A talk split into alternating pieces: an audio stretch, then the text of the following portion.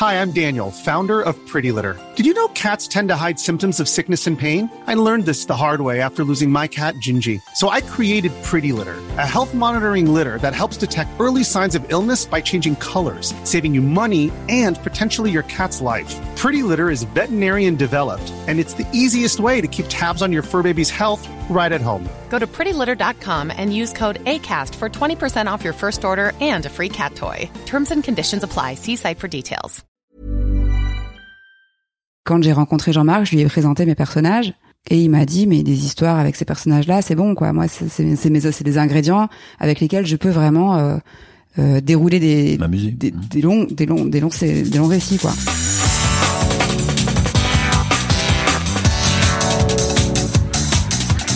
Bonjour à toutes et à tous et bienvenue sur Sens Créatif, le podcast qui explore les motivations et les stratégies des artistes de l'image. Je m'appelle Jérémy Kleiss. Je m'appelle Laurent Bazar et nous sommes passionnés par la créativité que nous considérons comme une quête holistique. Loin des images d'épinal fantasmées, nous questionnons l'être humain derrière les artistes que nous admirons. Pour en savoir plus, vous pouvez nous suivre sur Instagram à senscreatif-du-bas podcast et si Sens Créatif vous plaît, vous pouvez aussi rejoindre le Patate Club en soutenant financièrement le podcast sur Patreon. Ça se passe sur www.patreon.com slash podcast. Cela vous donne accès à des tonnes de bonus et votre participation nous aide vraiment à continuer à produire ce podcast. Et avant de passer à l'épisode du jour, nous remercions Patreon, sponsor officiel de cette saison 4. Comme eux, on croit dur comme fer qu'il importe de remettre les artistes au milieu de leur production et de leur permettre de gagner leur vie sans être obligés de passer par des tas d'intermédiaires. Et c'est exactement la mission que s'est donnée Patreon. Permettre aux artistes de travailler sur ce qu'ils aiment et être payés en retour par les gens qui aiment leur travail. Alors comment ça marche? C'est très simple. Rendez-vous sur la plateforme patreon.com, créez un compte et commencez à fédérer votre communauté en leur proposant différents paliers pour vous soutenir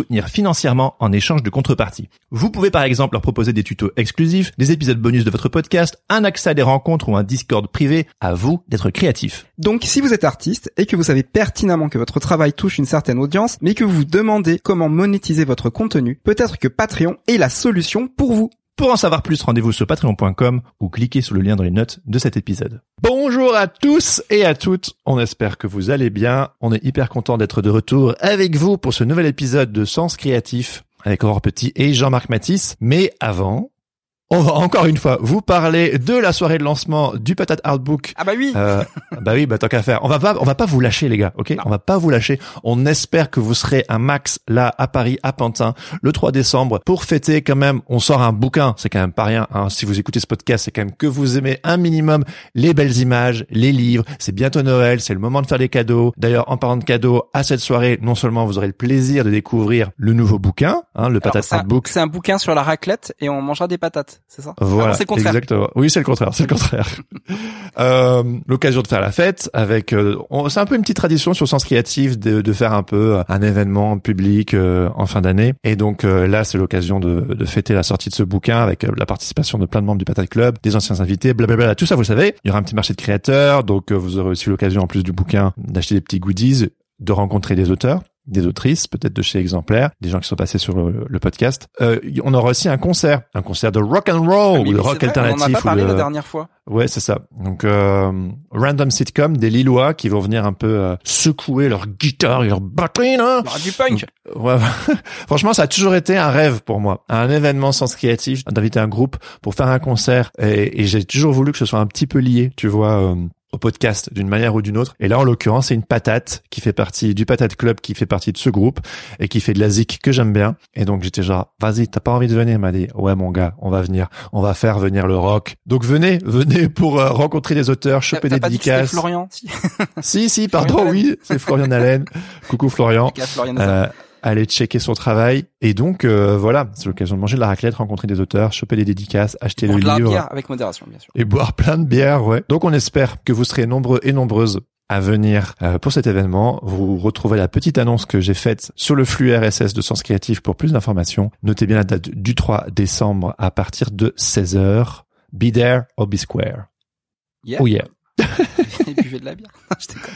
Donc aujourd'hui, on est très très content de vous présenter notre épisode avec Aurore Petit et Jean-Marc Matisse. Aurore Petit qui est déjà passé sur le podcast il y a quelques années à l'occasion de la sortie de son premier livre Une maman c'est comme une maison. Depuis, elle en a sorti deux autres. Ouais, toujours sur la parentalité, ouais. Et à l'occasion du, du, tout dernier, la petite sœur est un diplodocus. On avait envie de réaborder le sujet de la parentalité sur Sens Créatif, parce que c'est un sujet qu'on aime bien, vous le savez probablement. Euh, Laurent est devenu papa pour la deuxième fois euh, il y a quelques mois, ah et moi il y a un an, donc du coup euh, ça nous touche aussi, notamment euh, parce que euh, je sais pour la petite histoire que j'avais envie de refaire un épisode sur le sujet, parce que 2022 a été une année complètement désordonnée pour moi. On en parle hein, du désordre et tout sur le boxon créatif, et là on, on veut l'aborder sous l'angle de la parentalité, et on s'est dit que ce serait chouette parce que on l'a pas dit, mais Jean-Marc Matisse, bah, le compagnon de d'Aurore Petit, c'est quelqu'un que tu connais très très bien. Mais oui, complètement. Et en fait, c'est le monsieur qui apparaît tout le temps dans les histoires d'Aurore, qui, qui, est toujours qui est toujours en, second plan. Et euh, bah en fait, oui, Jean-Marc, c'est euh, c'est un peu euh, c'est un peu un grand frère pour moi. C'est ça a été aussi un, un mentor. Il va dire que je l'idéalise, évidemment. Mais non, pour moi, Jean-Marc, c'est le meilleur auteur de tous les temps.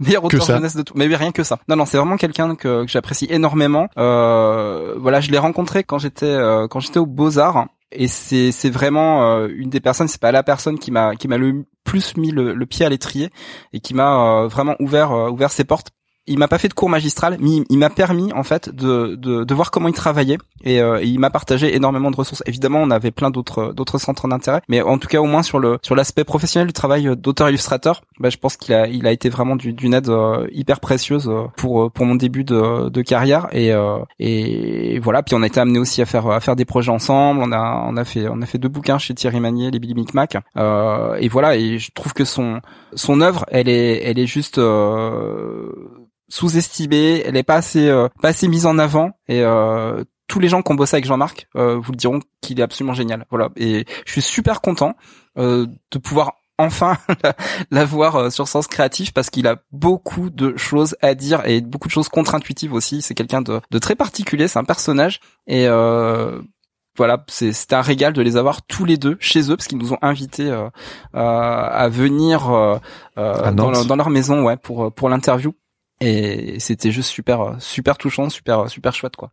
On a passé un bon moment à Nantes. Ouais. Jean-Marc Matisse dont j'avais déjà entendu parler des tonnes de fois, tu m'en avais parlé. Et mais j'avais pas, je m'étais pas encore plongé dans dans son œuvre. Et pour préparer l'interview, euh, du coup, je suis allé voir. Euh, j'ai été lire euh, certains de ses livres. c'est pour la jeunesse ou ou pas. Comment il s'appelle encore euh, le, le, son personnage ah, Son euh, best-seller, Boris. Boris, je voulais dire, je voulais dire Maurice. Non, c'est Boris. Boris. C'est trop trop fort. Ah oui, Boris, c'est un, un, petit ourson. Alors il est un petit peu euh, à, à mi-chemin entre, entre Bart Simpson et, et Calvin de Calvin oh, Il a il a il a quatre ans, je crois, Boris. Et c'est c'est un petit con, mais il est super il est super attachant et il est entouré de il est entouré de de jouets en fait qui prennent vie. Et voilà, il arrive plein d'aventures. Enfin, c'est absolument Et c'est euh, ça a été euh, ça a été adapté euh, notamment en dessin animé avec une musique de Pascal Comlade, excusez du peu. Voilà. Et Jean-Marc nous révélera aussi des choses là-dessus. Mais Jean-Marc c'est aussi un auteur, ah, un auteur jeunesse qui fait énormément de, de, petits romans et de petites nouvelles pour les enfants et sur sur des sujets qui sont très forts. mais ça c'est pareil, on en parlera dans l'épisode. J'ai immédiatement aimé sa plume. Genre, euh, tu m'en avais parlé évidemment, et puis j'ai lu et j'étais genre, j'adore tout de suite. C'était genre, euh, c'est drôle, c'est fin, c'est. Donc du coup, on s'est dit que pour cet épisode, on pouvait allier et le sujet de la parentalité et le sujet du couple et aussi plonger, voilà, dans l'univers et de Aurore et de Jean-Marc qui sont tous les deux auteurs illustrateurs, illustratrices. Euh, mais ils sont pas d'accord sur tout. C'est ça qui est drôle aussi. Ouais, c'est trop bien. Euh, c'est trop bien qu'ils sont pas d'accord sur tout. Non, mais du coup, c'est enrichissant. c'est enrichissant pour la discussion. Et c'est un peu une des premières fois qu'on a vraiment euh, aussi, euh, enfin, je crois qu'on a déjà eu, mais Jean-Marc, il écrit. Je pense que c'est toi qui m'avais dit ça que avant de dessiner, c'est vraiment surtout quelqu'un qui écrit constamment. Et donc c'était vraiment la première fois. Mais, mais le, dessin n'est jamais parler avec un, voilà, un écrivain. Oui, voilà. Parce que quand il écrit, il a aussi besoin de, de mettre en image. Donc c'est, il y a une dualité euh, dans cette dans cette pratique. Et toi, ça faisait quoi, dix ans que tu l'avais plus vu, Jean-Marc? Ouais, non, peut-être pas dix ans parce qu'on s'était revu euh, sur euh, sur le salon de Montreuil, mais euh, mais oui, en fait, le fait d'être parent, bah c'est ça, ça éloigne un tout petit peu. Donc ouais, c'était super génial de pouvoir se retrouver. Et c'est comme si on s'était quitté la veille. je trouve ça super fun. Merci, merci Jean-Marc et Aurore. Je, moi, je trouve qu'on a passé un super moment. Voilà. Exactement. Bon, du coup, on vous laisse écouter notre épisode avec Aurore Petit et Jean-Marc Matisse. Bonne écoute. Bonne écoute. Non mais je vous en prie, hein, je vous non, en mais prie, c'est plaisir. C'est vers, Sapin des Vosges, maintenant tu le sais. Voilà, c'est beau. où est-ce qu'on est, Jérémy? On est chez Aurore Petit et Jean-Marc Matisse. Merci de nous recevoir chez vous. À Nantes. À Nantes, ouais. Dans les suburbs de Nantes. Oui. Très beau vert, très beau jaune. C'est les couleurs des livres de Aurore Petit. On est vraiment dans l'ambiance. C'est un peu ça, hein bah ouais, c'est c'est moi qui ai choisi, tout comme c'est moi qui ai choisi les couleurs de mes livres, donc euh, du coup ça ça colle. Ouais. Une cohérence. du coup, Jean-Marc et Aurore, bienvenue sur Sens Créatif. Merci. Ou devrais-je dire euh, re-bienvenue euh, Aurore parce que c'est la deuxième fois que tu passes sur le podcast. Ouais. On s'était parlé il y a c'était le bah, tout début du confinement. Bah, c'est ça, c'était en mai 2020, je me rappelle parce que c'était juste après la naissance d'Astrid en effet. C'est ça. Ouais. C'était euh, le tout premier épisode à distance que je faisais avec Sens Créatif, donc c'était complètement expérimental. Je me souviens que j'ai eu des soucis techniques. Après, je sais pas si tu te souviens, ma voix, mm-hmm. vous irez réécouter l'interview d'Aurore. J'ai une voix, une grosse voix euh, très étrange euh, dans le dans l'enregistrement. C'est c'est trop bizarre. Et voilà. Et donc là, c'est l'occasion. Vous êtes deux, hein, donc on a l'occasion de alors Monsieur et Madame. Donc on voulait faire à l'occasion de la sortie de la petite sœur est un est un diplodocus de faire une interview croisée. Donc, bienvenue. Merci. Ben, merci. Pour commencer, euh, est-ce que vous pourriez, pour les personnes qui vous connaissent pas encore, euh, brièvement vous présenter et euh, nous dire ce qui vous motive à sortir du lit le matin? Tu veux commencer? C'est toi qui te lèves en premier. bah oui, alors c'est celui qui se lève en premier qui raconte. Normal. Ben actuellement, donc je m'appelle Jean-Marc Matisse. Matisse, c'est mon nom. Actuellement. Et beaucoup de gens en ce moment croient que Matisse c'est mon prénom. Mais non, c'est mon nom de famille. Et euh, les petits Matisse, je les ai vus arriver ben, en 2000 hein, à peu près, voilà. Mais j'étais j'étais là avant. Et le matin, ce qui me donc je suis auteur illustrateur et ce qui me le matin, bah, je me lève parce que c'est moi qui prépare le petit déjeuner. En gros, c'est ça. Je ce qui me motive, c'est que les enfants soient à l'école à l'heure, enfin rarement à l'heure à, l'école et à Astrid à la crèche. Puisque si je veux travailler, ben il faut qu'ils soient à l'école. donc voilà, c'est moi. C'est puis c'est aussi aussi mon petit moment à moi. Je voilà, je bois mon thé. Je Ouais, c'est quoi ta, ta routine le matin? Euh, Le matin, bah, après après que les enfants soient soient amenés à, la crèche à l'école. Euh, ah bah moi je regarde mes mails tout de suite euh, et, euh, et le, le, premier truc que je fais qui n'a rien à voir avec le travail, c'est je vais sur un site où il y a des plugins euh, gratuits de, de musique et donc je vais voir les nouveautés. Les nouveaux les nouveaux VST. Qui les nouveaux voilà c'est ça. Tu joues? Tu fais du son? Euh, Ouais ouais un petit peu. Beaucoup moins depuis qu'il y a les enfants, mais je continue à faire.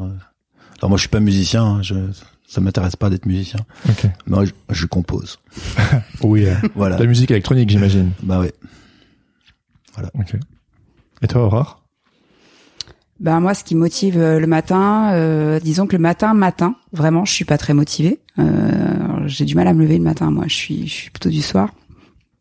Euh, donc c'est, bah, c'est aussi la routine des enfants, quoi. Donc ce qui est super, c'est quand je me lève, Jean-Marc a préparé le petit déjeuner, en effet, comme il l'a dit. il s'est occupé de tout, il fait les biberons, il fait tout pour. Enfin moi, je suis, je suis la grosse flemmarde du matin.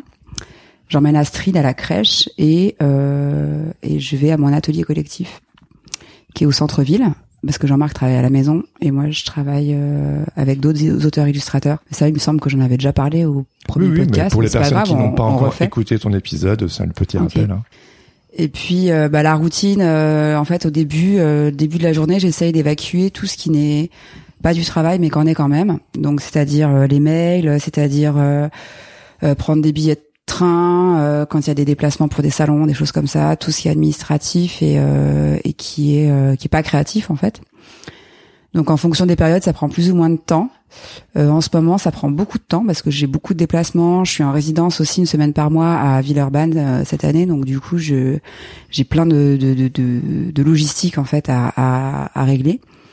Donc mes matinées, elles se passent, euh, elles passent beaucoup à ça pour l'instant. Et puis et puis après, je me mets dans mes projets, donc dans mes albums, si j'en ai en cours, ou ou dans des des projets de dessin quoi. En ce moment, je fais Inktober ah, tu le fais. Donc du coup, ouais, mais je fais mon propre Inktober en fait. Je fais, euh, je, je, dessine des corps parce qu'en fait la, la, résidence que je fais à Villeurbanne, elle est sur le thème du corps. Hmm.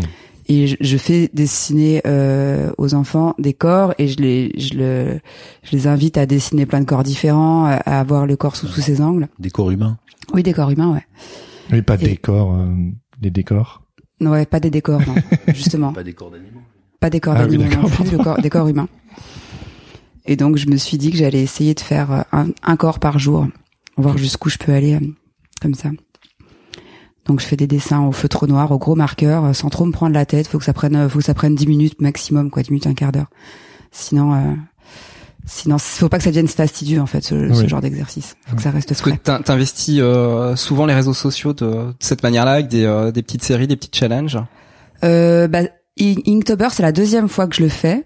La première fois, c'était peut-être il y a deux ans, je crois. J'avais suivi la liste officielle et j'avais fait je l'avais faite mienne en, en, choisissant de faire qu'un dessin féministe à chaque à chaque jour et, euh, et là pour le coup je suis aucune liste donc euh, je juste la, le seul point commun avec Inktober c'est que c'est en octobre et que c'est un dessin par jour mais euh, mais des, des, des séries sur des réseaux non? Ça c'est plutôt toi Jean-Marc ouais j'allais y venir hein. Euh, oui, toi tu t'as découvert t'as découvert Instagram il y a il y a quoi? Il y a deux trois ans Enfin, j'ai découvert, tu m'as inscrit sur Instagram. Ouais, voilà, j'ai pas eu le choix. J'étais sûr que c'était ça.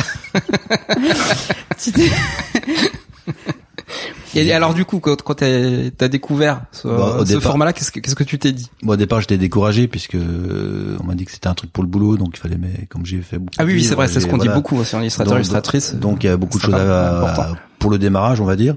Et puis après, euh, je me suis, je me suis. Bon, après il y a eu le confinement, il y a eu plein de trucs, donc euh, on a eu du temps libre. Donc je me suis mis à faire des choses juste pour euh, sur Instagram pour voir, pour m'amuser. voilà, c'est ça le jeu quoi. et finalement là dernièrement, bah en fait ça, j'avais fait des dessins, ben sur des feuilles à petits carreaux comme je fais souvent au feutre et puis au crayon de couleur bleu et rouge. Et finalement c'est c'est il y a un truc qui va devenir un, un livre donc. Euh, donc euh, c'est plutôt positif, voilà. Bah carrément. c'est justement ce, à quoi je voulais euh, je voulais venir, c'est le finalement quelque chose, un outil qui peut te paraître un petit peu contraignant et t'as pas d'affinité avec, tu peux le transformer en quelque chose de, de plaisant, d'amusant, de jeu justement. Ouais, c'est ça. Jouer avec et il peut sortir quelque chose que tu, le truc, tu t'attendais pas quoi. Des fois je fais des trucs juste, voilà, dire ça, ça fera rire les copains quoi. Par exemple là je suis rentré du salon de Saint, j'étais à Saint-Malo euh, ce week-end. Donc quand je suis rentré dimanche soir, il y a Armand qui m'a demandé alors papa, c'était bien Chamallow. et, et, ce qui est drôle, c'est que bon, il, il, a rigolé. On pensait qu'il avait compris qu'il faisait une blague. En fait, plus tard, je me suis bien rendu compte que non, il avait compris chamallow pour de vrai. Quoi. Donc, euh, ce qu'il m'a demandé après, mais papa, c'est quoi chamallow? Mais écoute, mon garçon. Et donc, il a fait une blague sans. Voilà. Bon, euh, j'ai mis, j'ai posté ça et puis euh, voilà. Mmh. Chamallow, c'est une ville de corsaire qu'on débarque à papa. C'était marrant de partager ça avec euh, voilà avec, ouais, trop. avec, les copains. Quoi. Il est trop drôle ton ton compte Instagram. Il est il est très marrant. je sais pas. Ouais. ouais si, moi je trouve. Ouais, bah Instagram, je trouve que c'est vraiment. Euh, enfin, je le vois un peu comme un, une occasion de faire des dessins récréatifs, quoi. Je trouve que ça se prête vraiment à ça. C'est des dessins qui qui qui durent pas et puis. Ouais, plus qu'une vitrine qui ou quoi, pas comme un, comme un book. Ouais, ouais, ouais c'est pas ça en fait finalement. Mm. Parce qu'au début, c'est vrai que je t'avais dit, oui, euh, fais euh, Ouvre un compte Instagram, vu que t'as pas de site, ce sera un visible. Non, mais quand j'ai voulu faire un, site, c'était ringard. Quand j'ai voulu faire un, un blog, c'était ringard. Et puis, euh, puis voilà, finalement, je suis sur Instagram, c'est pas mal. Et moi, je, je ne suis que là. Je ne suis que là je trouve pas qu'un site ce soit ringard. Pour oui, moi, t'as pas un, vrai site officiel euh, Jean-Marc non, Ah oui, non, non, pour trouver des infos sur euh, sur Jean-Marc, on a dû, j'ai dû un petit peu un petit peu chercher. Il y en a chez les éditeurs. Ouais, c'est ça. mais ouais. Ouais j'essaie de faire mes petits devoirs, tu sais, c'est pas mal sur internet de, et voilà. J'ai trouvé. Non, mais c'est intéressant. Du coup, ça, voilà, ça, ça montre aussi bah ton euh, ton idée aussi de, de la visibilité. Euh, voilà, tu, les réseaux sociaux, euh, internet, c'est pas quelque chose que t'investis comme ça de base pour non, pour taffer quoi. Ouais je m'en sers, mais euh, pas pour euh, faire ma, ma promotion.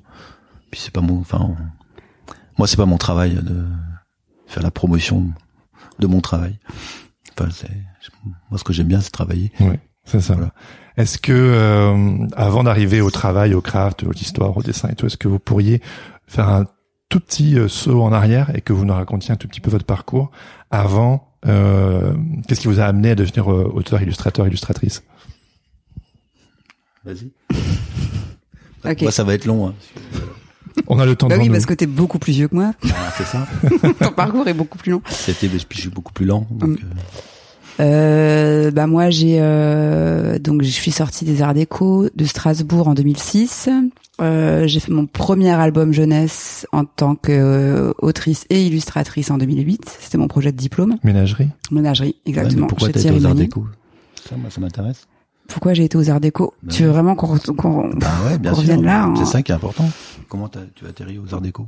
Alors, alors quand j'étais en, en, terminale, je peux pas, je peux, je peux commencer là. Moi, j'ai commencé par quand j'étais bébé, donc. tu vas commencer là. Moi, je vais pas commencer quand j'étais bébé. Quand j'étais en terminale, je prenais des cours de photo aux Beaux Arts d'Annecy parce que j'avais ma famille là-bas. Et, euh, et c'était de la photo argentique et, et donc j'y allais deux soirs par semaine pour tirer des photos. Euh, et en fait, j'ai adoré l'ambiance de l'école d'art, quoi. Et c'est là que je me suis dit, en fait, j'ai envie de, j'ai envie d'aller dans ce type d'établissement. C'était pas tant, euh, il y avait la pratique de la photo qui me plaisait beaucoup, mais c'était aussi euh, euh l'ambiance, euh, même l'odeur des grandes salles où il y a des gens qui bossent, qui mettent, qui mettent partout. Enfin, cette ambiance d'atelier en fait, j'aimais vachement. Et moi, je suis pas du tout d'une famille d'artistes. du coup, c'était un choix un peu décalé de faire ça, enfin de, de prétendre à ça. Et, et donc forcément, la réponse de ma famille, ça a été mais tu pourrais en faire un loisir. et j'ai dit bah non, en fait, je crois que j'ai envie de j'ai envie de faire ça tout le temps. Donc, euh, donc du coup, je suis, je suis rentrée dans une prépa d'abord, une prépa d'art appliqué qui s'appelle euh, l'école préparatoire d'art du Petit Collège à Lyon, dans l'idée d'être peut-être un jour photographe, mais euh, très vite, très vite, en fait, on a, j'ai pris des cours de dessin, des cours de peinture, et je me suis rendu compte que en fait, la légèreté de ce médium-là me plaisait vachement. Le fait de pouvoir dessiner partout, de pouvoir être autonome complètement, de pas avoir de matériel. Enfin, d'avoir besoin d'un minimum de matériel pour créer des images, ça, ça me plaisait beaucoup.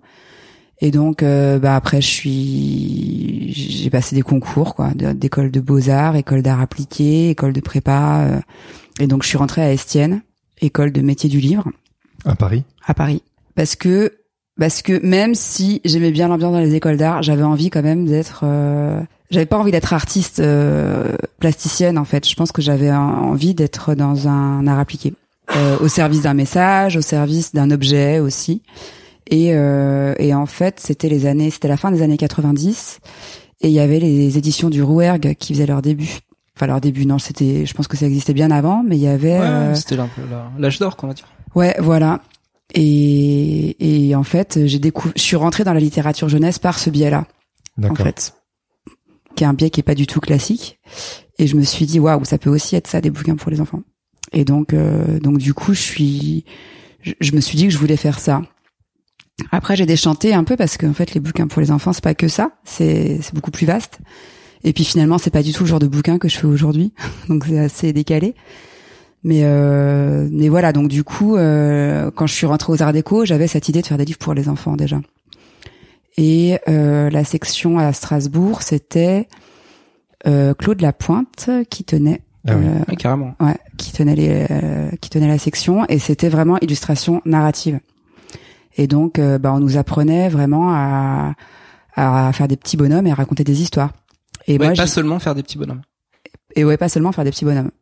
Mais tenir un personnage sur plusieurs planches, lui le mettre en action et être dans au service d'une histoire, quoi, vraiment.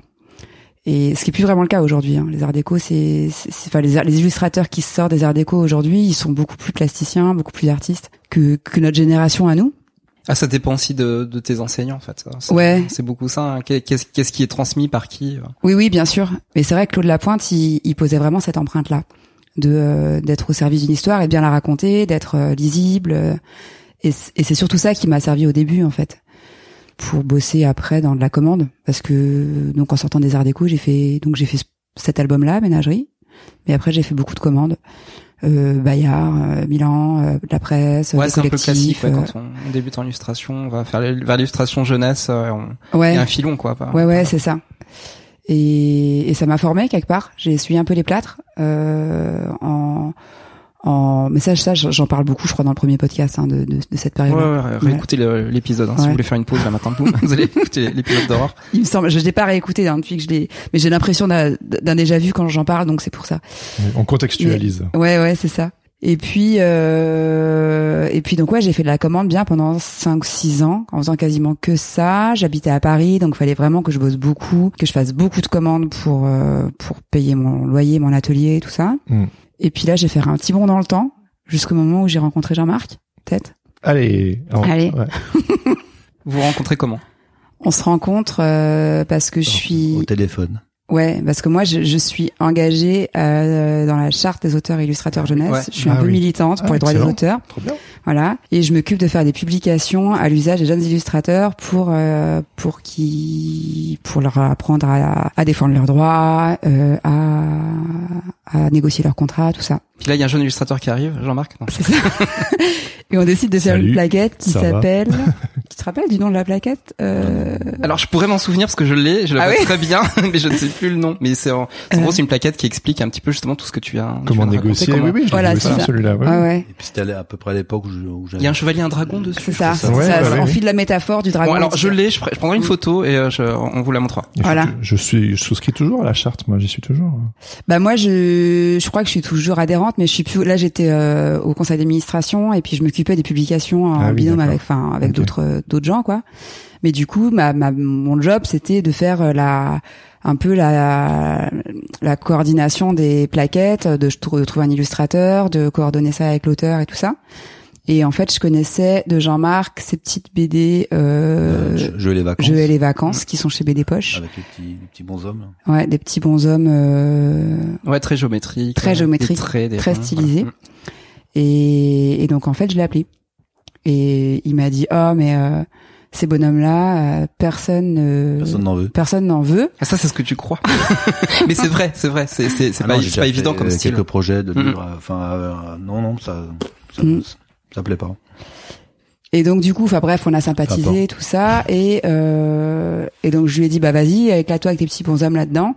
Et puis euh, là, il m'a dit mais tu sais, je fais pas que euh, des BD et des jeunesse, je fais aussi, euh, j'écris aussi des romans, tout ça. Donc j'ai plongé dans son dans son œuvre et puis, euh, et puis, euh, et puis voilà. oh, non, non, non. Vous pouvez pas, vous pouvez pas finir l'histoire comme ça. Ouais, cool quoi. Elle a coulé dans mon œuvre. Non, mais après, voilà, ce qui m'a séduit, c'est, euh, je crois que c'est, c'est la diversité de son travail en fait. C'est, c'est que, c'est que Jean-Marc il fait des BD, il fait des albums pour la jeunesse que je connaissais déjà très bien, qui sont hyper euh, pertinents vraiment pour les enfants et sincèrement pour les enfants. Mmh. Et puis euh, et puis tout ce que j'ai découvert que je connaissais pas, c'était son c'était ses romans. Mmh. Et euh, et en fait, euh, bah là, je crois que c'est là où j'ai été vraiment séduite. Je peux le dire. tu été séduite par, l'écriture, voilà. Par, l'écriture. Ouais, parce qu'elle aime pas, elle aime pas mon dessin, mais. Et toi, Jean-Marc, t'as pas commencé euh, à écrire tout de suite des, euh, des histoires. Euh, c'était plutôt le plutôt le dessin, le dessin à la base. Même là, peut-être. après, t'es passé à la BD, c'est ça?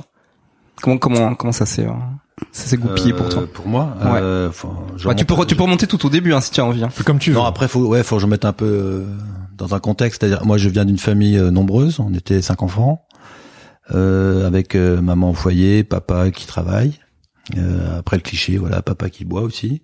Et dans un petit village en Alsace de 1000 habitants, en gros. Voilà, c'est ça le. Et pour moi, ce qui se dessinait quand j'étais petit, que je trouvais ça euh, tout à fait normal, c'était soit faire comme papa, qui était maçon, soit aller travailler à l'usine. C'était, c'était, en gros, c'était mon, c'était mon destin, on va dire. Et euh, la chance que j'ai eue, c'est quand même mes parents étaient pour les études, mais pas n'importe quelles études. C'est-à-dire après la troisième, moi je voulais faire des études euh, artistiques sans savoir ce que c'était exactement, parce que je dessinais et puis je lisais euh, beaucoup aussi.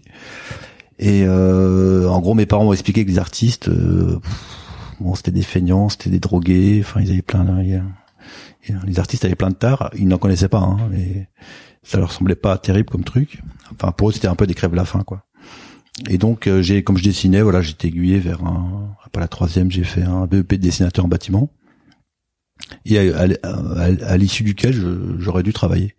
Voilà. Et finalement, c'était une, suite de, de, petites chances, puisque donc j'ai fait mon BP dessinateur. Alors j'ai adoré ça, hein, ce dessin technique, euh, tout ça. ça bah, c'est des bases quoi. Euh, c'est bonne base pour aussi pour bosser. Euh, genre là, je me rappelle la, dernière semaine d'école, en fait, le proviseur rentre dans la classe, il nous annonce qu'il y a une nouvelle euh, école qui euh, qui s'ouvre à Metz. À l'époque, j'étais près de Strasbourg. Mm. Euh, mais pour faire la même chose, mais genre niveau bac. Donc il a demandé est-ce que ça intéresse quelqu'un? On était trois dans la classe, on dit. Finalement, on s'est retrouvé là. Donc je suis devenu un spécialiste du béton armé au niveau euh, des plans, tout ça, au bout de, deux ans plus tard. Et pareil, je, je, devais travailler. Et coup de chance, un recoup de chance, bon là c'était la crise du bâtiment à l'époque, donc ça a été direct 19 ans chômage. Voilà, c'était ça. Et euh, comme mon papa aussi, il avait été euh, avant d'être maçon, euh, bah, il avait été six ans dans les paracommandos, euh, donc c'était un, ancien militaire, donc il y avait ce truc pour les garçons, voilà. Pour être un homme, fallait. Tu sais pas quoi faire. Il fallait faire l'armée. En même temps, j'avais d'autres à faire, donc j'ai fait un lancement d'appel et j'ai fait mon service militaire pendant lequel je me suis ennuyé, mais alors je comme pas T'étais à Toulon. Hein.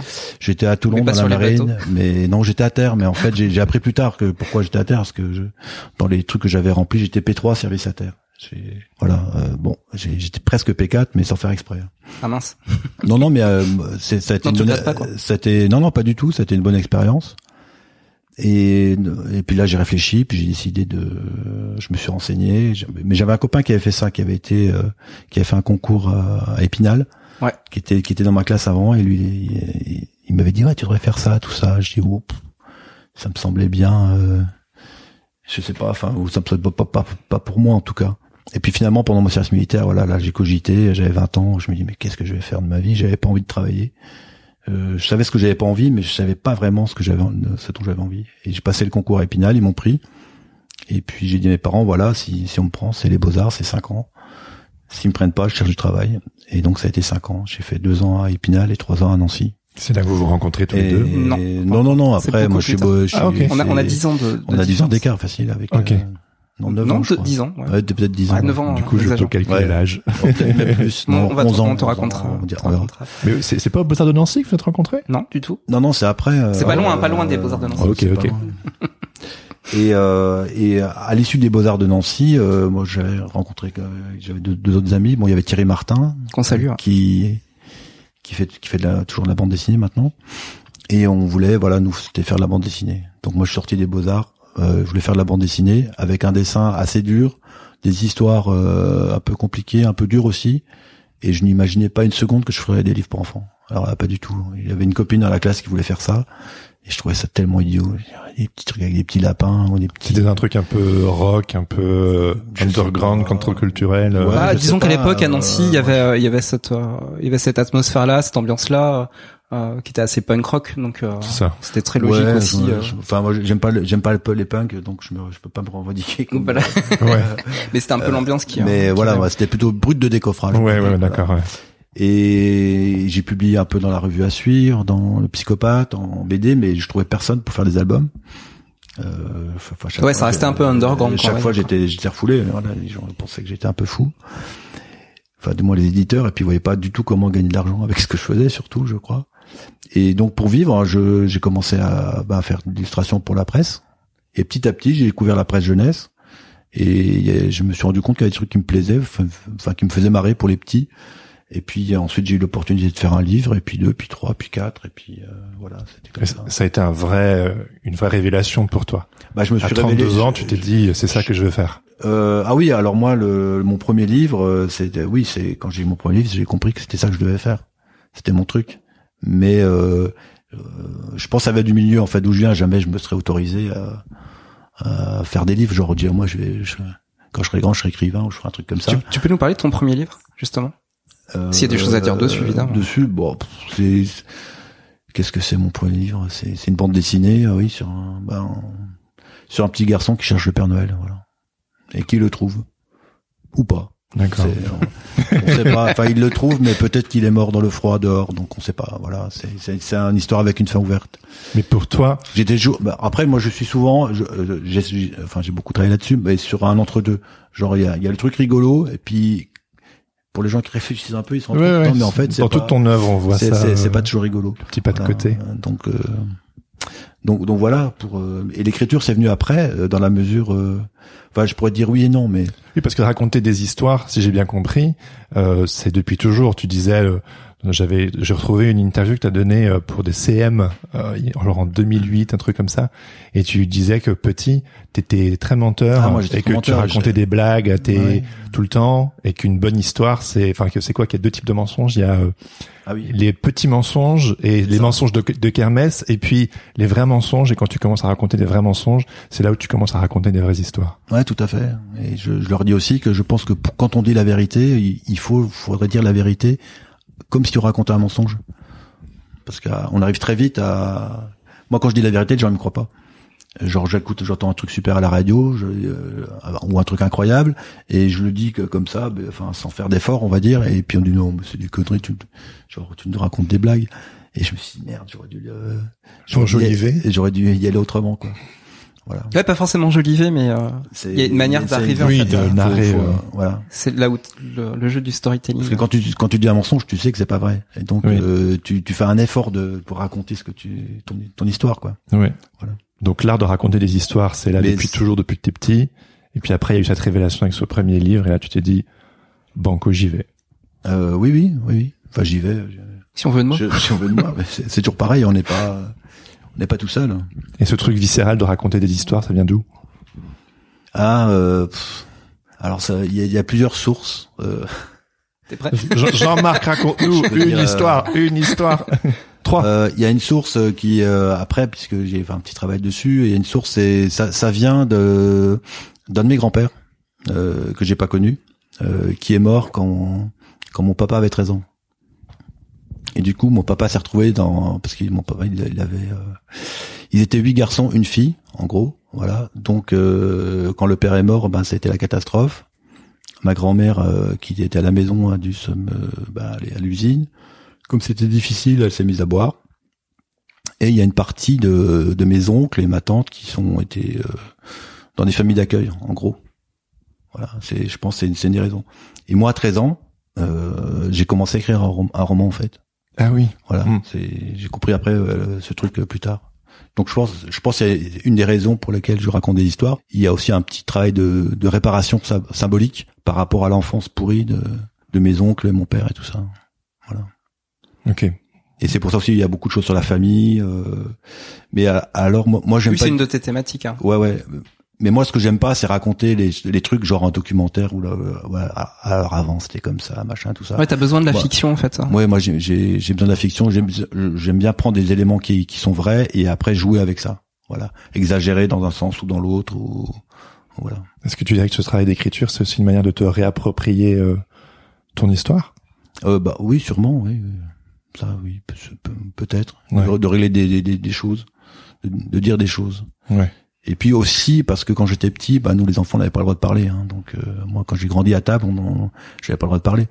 Il fallait, il fallait toujours se taire. Fallait pas. quand on parlait ou même avec d'autres gens, on parlait jamais de sujets importants. Donc tu veux dire c'est une, frustration qui bah, ouais, c'est open bar. Tu peux dire tout ce que tu veux. On, on parlait, euh, fallait parler de, de, choses légères. on, c'est discuter comme ça. On parle du temps, on parle du voilà. Le, telle équipe de foot a gagné tel match, machin. Mais on voit, les adultes, ils parlent, je les entendais jamais trop parler de, enfin, du moins en présence des enfants. Euh, il n'y avait pas, il y avait pas de transmission par rapport à ça. Et chez toi, Aurore? Chez moi, si on parlait quand euh, oui, à table. oui, on parlait à table chez, chez moi. Ben nous, on était quatre enfants et en fait, euh, non, moi, j'ai pas de frustration par rapport à, au fait de raconter. Euh, Là où moi je, je pense qu'il y a une euh, un lien entre mon histoire familiale et le métier que je fais aujourd'hui, c'est euh, c'est qu'en fait euh, je pense que j'ai pris la place qui était inoccupée, la place de l'artiste en fait. Ah oui, t'en parlais dans ton épisode. Ouais. Mm. C'est que personne ne dessinait, c'est que j'étais la deuxième, c'est une place un peu inconfortable dans une famille d'être deuxième. C'est plus cool que d'être premier. je suis premier aussi. High five. Et donc du coup, fallait tout. Enfin, je sais pas. Je, pense que j'ai trouvé un truc euh, qui était euh, qui était ma place à moi. C'était mon territoire en fait. Il y avait personne pour venir euh, ni en concurrence ni occuper ce terrain-là, quoi. Donc donc voilà, c'était une manière de faire mon propre, de faire ma bulle en fait. Je pense. Mmh. Mais c'est pas les histoires, moi.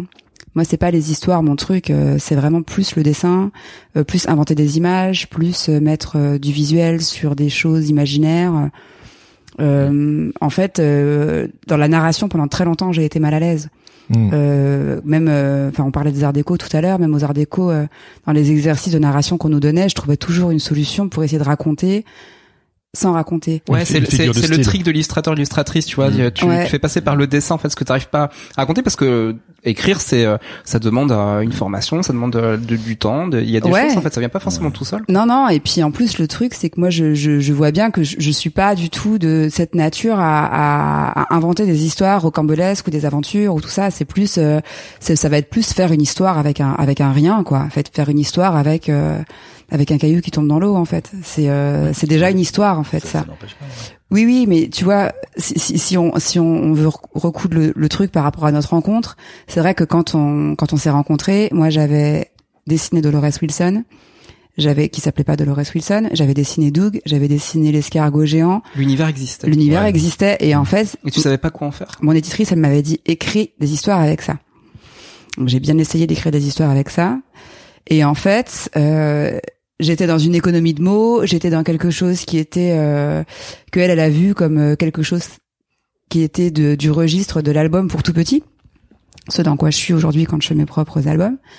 Et, euh, et donc elle m'a dit mais non en fait il faut que tu essayes d'écrire des aventures tout ça. Donc j'ai lâché l'affaire. Et quand j'ai rencontré Jean-Marc je lui ai présenté mes personnages.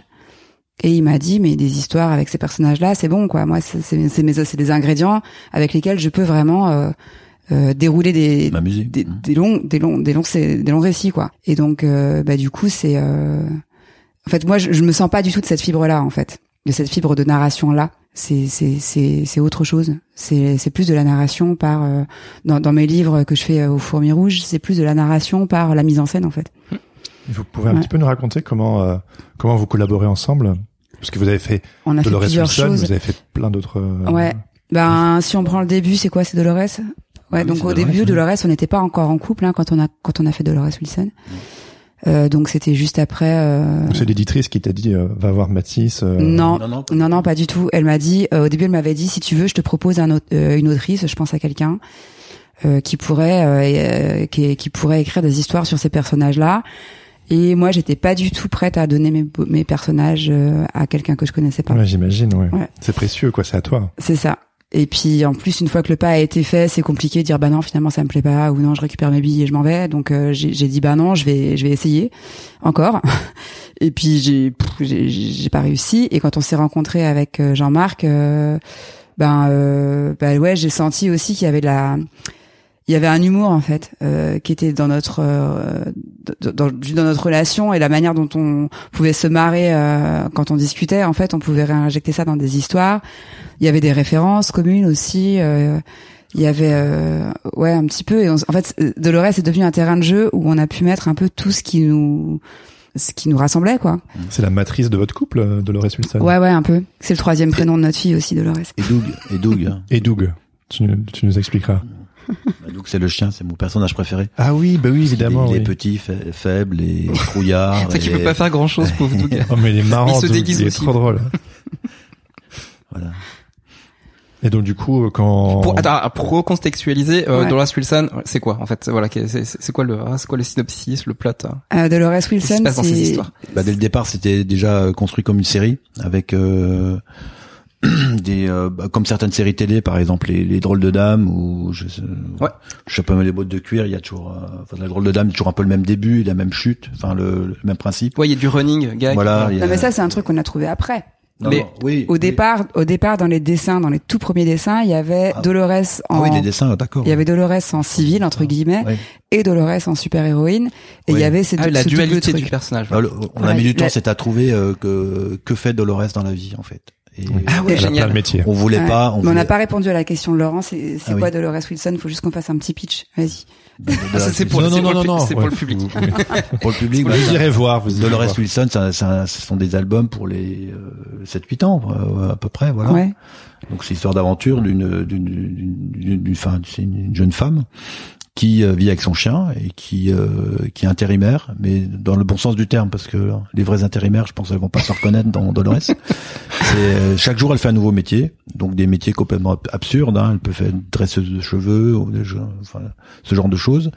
Et dans chaque aventure, elle va rencontrer un méchant, qui est généralement une créature, ça Un yeti, un vampire, un vampire, un, un ogre, enfin, ou- voilà. un ours bipolaire. Et Ouais, euh, robot. et donc elle, euh, quand elle, euh, elle ingère donc un mélange de piment et chantilly, elle se transforme en super héroïne et elle casse la tête à tout le monde en fait. Elle- Enfin, elle est plus forte que tout le monde. Elle défonce. Et voilà pour le pitch. Voilà pour le Voilà le pitch. Voilà. Donc il y a cinq histoires. Et à chaque fois, elle vit ses aventures avec son chien Doug, qui est un petit peu le, le duo, euh, enfin le qui équilibre un peu parce que Dolores est parfaite et ben Doug il est parfaitement imparfait. Imparfait. ouais. Voilà, D'où le- ton personnage préféré. c'est ça. Et comment du coup, euh, vous, vous, à quoi ça ressemble une collaboration entre euh, Aurore Petit et Jean-Marc Matisse? Bah celle-ci c'était beaucoup par téléphone, euh, c'était beaucoup euh, par euh, bribe de. Bah en fait il y a, y, a, y, a, y a ce charme du début de l'histoire où on se dit on va se faire on va faire un super projet ça va être génial. Mmh. Où, euh, où, où on était complètement habité par par l'envie et bah du coup on s'appelait tout le temps ah ouais j'ai une idée en fait elle pourrait ça pourrait commencer par par ça, ça pourrait finir par ça. Puis en fait, toutes les, on, on s'appelait plusieurs fois par jour en fait pour se donner plein de petits ingrédients qu'on pourrait mettre dans l'histoire. Jean-Marc qui m'envoyait pas mal de, de, références de séries euh, radiophoniques euh, que j'ai que j'ai écouté les signé Furax. Ah ouais, euh, moi je lui je lui donnais les références de Téléchat, euh, de Drôle de Dame que j'aimais bien. Il y a aussi euh, il y a aussi euh, Scooby Doo un peu. Là, oui. Il y a un peu de Scooby Doo. Oui, il y a un peu de Scooby Doo. Donc du coup ça a été ça a été plusieurs mois où on a baigné en fait dans tous ces trucs là. Et puis euh, et puis après euh, à deux on a trouvé cette structure un peu euh, donc à chaque début d'épisode Dolores elle va chez chez Eddie, le chef de l'agence au boulot qu'on ne voit jamais et qui lui donne qui donne une mission et elle fait sa mission au milieu elle se transforme à un moment donné en super héroïne et à la fin Eddie la il y a, il y a un passage manga voilà. action ouais Donc tout ça, c'est des petites, euh, c'est des détails en fait qu'on a trouvé à deux. Et puis après, ben euh, après ça se passe de manière assez classique. Jean-Marc écrivait l'histoire, il m'envoyait des choses. Moi, il y a des trucs que je que que je sentais pas, donc euh, je lui disais. Euh, n'arrivait pas à dessiner. Alors, est-ce que est-ce que t'as un exemple Aurore de choses que t'arrivais pas à dessiner Que je, bah, que, idées de Jean-Marc. Genre, fois il part loin. Genre, c'est une, blague. Genre, on a dit à un moment donné, Dolores, elle sera jamais maîtresse d'école parce qu'on, parce qu'il est ah hors de question que je dessine une salle de classe. Je trouve ça insupportable à dessiner. Trop d'enfants, trop de tables, trop de trucs oh, droits. T'as mis tes limites. Voilà. ça va aussi. Non, mais ce genre de choses, ça va aussi trop dans le sens des des livres pour enfants, les livres sur les maîtresses, tout ça. Enfin, moi personnellement, ça me casse les pieds, donc. Euh. Et puis euh, et puis sinon non, il y avait des réactions que Dolores avait ou ouais, tu te rappelles où je où, je la sentais pas comme ça. Hmm. Je disais non, en fait Dolores, elle est pudique dans sa manière de réagir. Et en fait, des fois, elle était, euh, tu vois, elle sautait de joie. Je disais, bah non, en fait, Dolores, elle, ouais, elle est très impalpable, en fait. Et comme elle a ses, hmm. comme elle a ses lunettes, euh, on, on, perçoit pas, en fait, son, quand, ses sentiments. Et quand Aurore te faisait une suggestion, tu, ah oui, tu réagissais comment? Bah, c'est son personnage, à la base, celle qu'il qui, qui, qui l'a inventé. Ah oui, oui. Donc, donc, t'avais la DA. Bah, sur, sur Dolores, oui. Doug, euh, Doug, clairement, c'est toi qui l'as façonné ce personnage-là. Ouais, il a j'ai un peu, j'ai développé. Il était, il il était décoratif au début. Voilà. Et là, euh, alors que Dolores, j'avais quand même bien une perception de sa manière de parler, tout ça, ça, je le sentais bien. Et Doug, euh, bah non, mais en fait, le premier dialogue que Jean-Marc il a écrit entre Doug et Dolores, pour moi, c'est un des meilleurs dialogues de la série, c'est quand Dolores rentre chez elle après ah Panique, dans Panique au mini market, et que Doug a mangé tous ses petits, les petits mous, surtout les petits mous. Parce que lui il mange des petits durs. Oui. Il a tout becté. Et, euh, et en fait, ça c'est le premier dialogue entre euh, Doug et Dolores, et c'est là que le personnage de Doug, en fait, il prend vraiment toute son épaisseur. c'est clair. Parce que Doug fait, fait un, enfin, faisait un régime. Hmm. Voilà. Et donc, au début de Dolores Wilson, vous étiez pas ensemble? Ouais. Et puis vous êtes mis ensemble en cours de euh, cours de Dolores, au cours de Dolores, fin, je crois. Hein. Ouais. À la fin. D'accord. Et, et, et, après, ça s'est arrêté. Et après ça s'est arrêté. Ouais. Il y a eu cinq histoires. Hein. Il y a eu cinq. Pas le couple. Il y a eu ouais. Dolores s'est arrêté, mais pas vous. On arrête Dolores. Dolores s'est arrêté, ouais. Mais euh... non, non, mais c'est pas pour cette raison-là. Mais vous avez, mais vous avez. ça n'a rien à voir. Non, mais le Trop de suspense, bah oui. C'est très bien. Quelque on chose a parlé à dire, de mensonges tout à l'heure. Là-dessus. Non, Dolores, euh, ça, ça, on peut le dire, ça, ça n'a pas été bien accueilli euh, au niveau. Euh, commercialement, ça a été compliqué. C'était le tout début oui, des fourmis C'est pas une histoire qui est, ah, qui est, très vrai facile, hein, c'est clair. Ça, mm. Mais Parce que là, il y a, il y a une. Là, il y a une réédition. Une, réédition. Ouais. C'est hyper chouette de voir ouais. les cinq ensemble. Ouais, ouais. Et, et là, ça, a priori, ça, ça c'est un petit peu une constance euh, chez toi, Jean-Marc, c'est que. J'ai des trucs qui marchent pas. Exactement. T'as des trucs qui marchent. Alors, il y a des trucs qui ont énormément de succès, on, on en parlera. Mais t'as aussi des trucs qui marchent pas. Et, et j'aime beaucoup euh, ta résilience parce que euh, t'as souvent gardé des, euh, des, très bonnes idées dans tes cartons et t'attends, t'attends patiemment le moment où tu peux, hop, la ressortir. Il y a jamais rien qui est perdu dans ton travail, j'ai l'impression. Euh, si quand même. Si quand même. Mais, ça veut dire que tu produis beaucoup alors aussi. Ah, c'est un bosseur. Mais Jean-Marc il produit énormément entre les. Si, parce que en, en fait, c'est assez marrant parce que bon, euh, récemment là, j'ai travaillé, enfin, à la demande de d'une éditrice, j'ai j'ai bossé pour euh, la, une revue Mordelire chez Milan. Et en fait, bon, ça, ce qu'on m'a demandé, ça n'a pas, ça n'a pas fonctionné. Mais par contre, il y avait une petite rubrique d'histoire euh, un peu qui fait peur dedans. Et là, j'ai ressorti une histoire que tu connais sûrement, qui, à l'époque, ça s'appelait Alex et les laveurs de cerveau. Et donc, euh, c'est, c'est, donc c'est un truc qui doit dater de 98 et, et, qui s'est publié là. Euh, bon, il y a eu des, des petites, euh, il y a eu des petits changements, mais effectivement, je dis bon bah voilà. Euh, puis c'est Charles Luther qui a fait les dessins, mm. mais bon dans la presse. Mais c'est c'est 24 ans plus tard. Mais peut-être qu'elle le sait pas l'éditrice. Ah non, l'éditrice elle le sait pas. mais ouais, mais peu, peu importe en fait. Le truc c'est que voilà, des fois c'est pas le moment. Puis des fois c'est le moment. Le monde n'était pas prêt. Bah en fait par rapport à Dolores, c'est c'est aussi euh, c'est aussi que je pense en effet aujourd'hui ça marche mieux. Mais je pense alors on en parle parce que c'est réédité hein, les c'est réédité voilà. en, un seul format. Ouais et bon déjà je pense que l'objet est beaucoup plus évident parce que du coup euh, au début c'était donc c'était cinq histoires cinq petits livres souples. Et en fait les libraires savaient pas trop si c'était euh, de la nouvelle de l'album du, du roman, graphique comme on dit. voilà et là, en fait, euh, le fait que ce soit un gros livre de 150 pages euh, euh, cartonné, c'est avec beaucoup de texte, c'est clairement pour des 8 ans. Et en fait, ils savent très bien où, le ranger dans la librairie. On n'a pas trouvé la, bonne forme tout de suite. Voilà. le, le, nouveau format est vraiment vraiment très cool, quoi. C'est on peut on peut vraiment le mettre facilement dans une, bibliothèque. Je pense que si ça. Oui, c'est ça. et puis il y a aussi, on a assumé beaucoup plus le côté super héroïne mm. que qu'on qu'on n'avait pas forcément autant marqué dans les premières moutures. Et euh, et puis il y a aussi une vague euh, féministe, faut le dire quand même, euh, mhm. depuis plusieurs années, qui le public est prêt pour, ça. Une super héroïne. Ouais. ouais. avoir une super héroïne. En fait, je pense que c'était moins facile à défendre il y a il y a parce qu'il y a en 2015 quoi qu'aujourd'hui. C'était il y a pas si longtemps. C'était il y a pas si longtemps, mais le monde a quand même beaucoup changé en sept ans. Donc euh... après Dolores existe aussi en en pièce de théâtre. Il y a, une, une, troupe de Grenoble. Ouais, on peut parler de ça. C'est en fait, bon, c'est pas vraiment pièce de théâtre, c'est ils, font, ils font ce qu'ils appellent une lecture euh, euh une lecture euh, bruitée. Mm. Et donc euh, c'est un peu un voilà, c'est un peu un, un, épisode radiophonique en direct en mm. fait. Et ils se déguisent ah, et tout, et c'est c'est vraiment c'est hyper chouette. C'est mm. vraiment très bien. C'est la compagnie Les Belles Oreilles qui fait ça. Ouais. On les salue. Ouais. Allô, allô. Ici le Patate Club.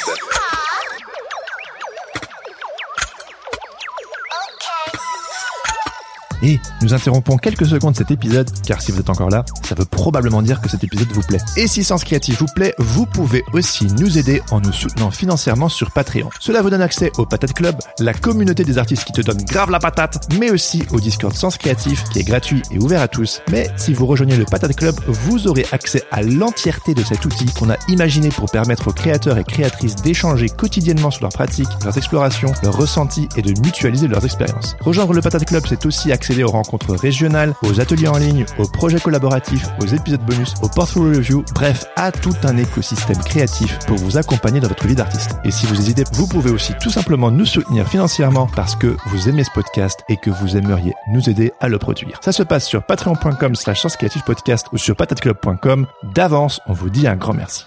Allez, retour à l'épisode. Mais Laurent, il disait, c'est genre que tu es capable d'aller rechercher dans tes cartons euh, des vieux projets, de les retravailler. Il me disait que ton un de tes credos, c'est faire, défaire et refaire. Oui, oui, peut-être, oui. Je me Est-ce que tu me rends pas compte ça, Non, mais ça paraît. C'est totalement inconscient. Ça, ouais, ça paraît bah, idiot, mais euh, voilà, c'est. Ok. C'est là, ça. je me rappelle de trucs qui sont là, ouais. Euh... Si, si, même, je peux vous dire, euh, attends, il y a une histoire que il y a une histoire qui paraîtra l'année prochaine. Euh, c'est un texte que j'avais écrit, enfin j'avais commencé en 2008. En 2008, j'avais écrit deux lignes. Et bon, c'était l'année de la mort de mon papa, tout ça, donc c'était euh, c'était un texte pas, enfin l'idée de la liste, enfin c'était pas très joyeuse. C'est l'histoire d'un chien qui est vieux, qui va mourir en gros. Hein, c'est le pitch. Donc c'est ça. Pour trouver un éditeur avec ça, euh, faut se lever de un peu de bonheur. Et finalement, j'ai trouvé un éditeur. Ça sera les éditions de Pourquoi pas. Et genre l'année dernière, je j'étais dans le train, je regarde mes vieux projets, mes trucs, je dis ah ouais mais il y a ce truc là, il faudrait quand même que je le fasse et j'écris. Et puis voilà. Donc euh, c'est un truc qui a, qui a été qui a démarré en 2008 et qui aboutira en 2023 on va dire. Incroyable. Mais c'est sûrement moi qui étais pas prêt à ce moment. Ouais. Mais comme quoi, euh, rien ne se perd, tout se. Ah, c'est la matière, ouais. C'est la, matière, qui s'accumule. Ouais. ouais, puis faut pas lâcher, euh, faut pas lâcher des bonnes idées, quoi. Ouais.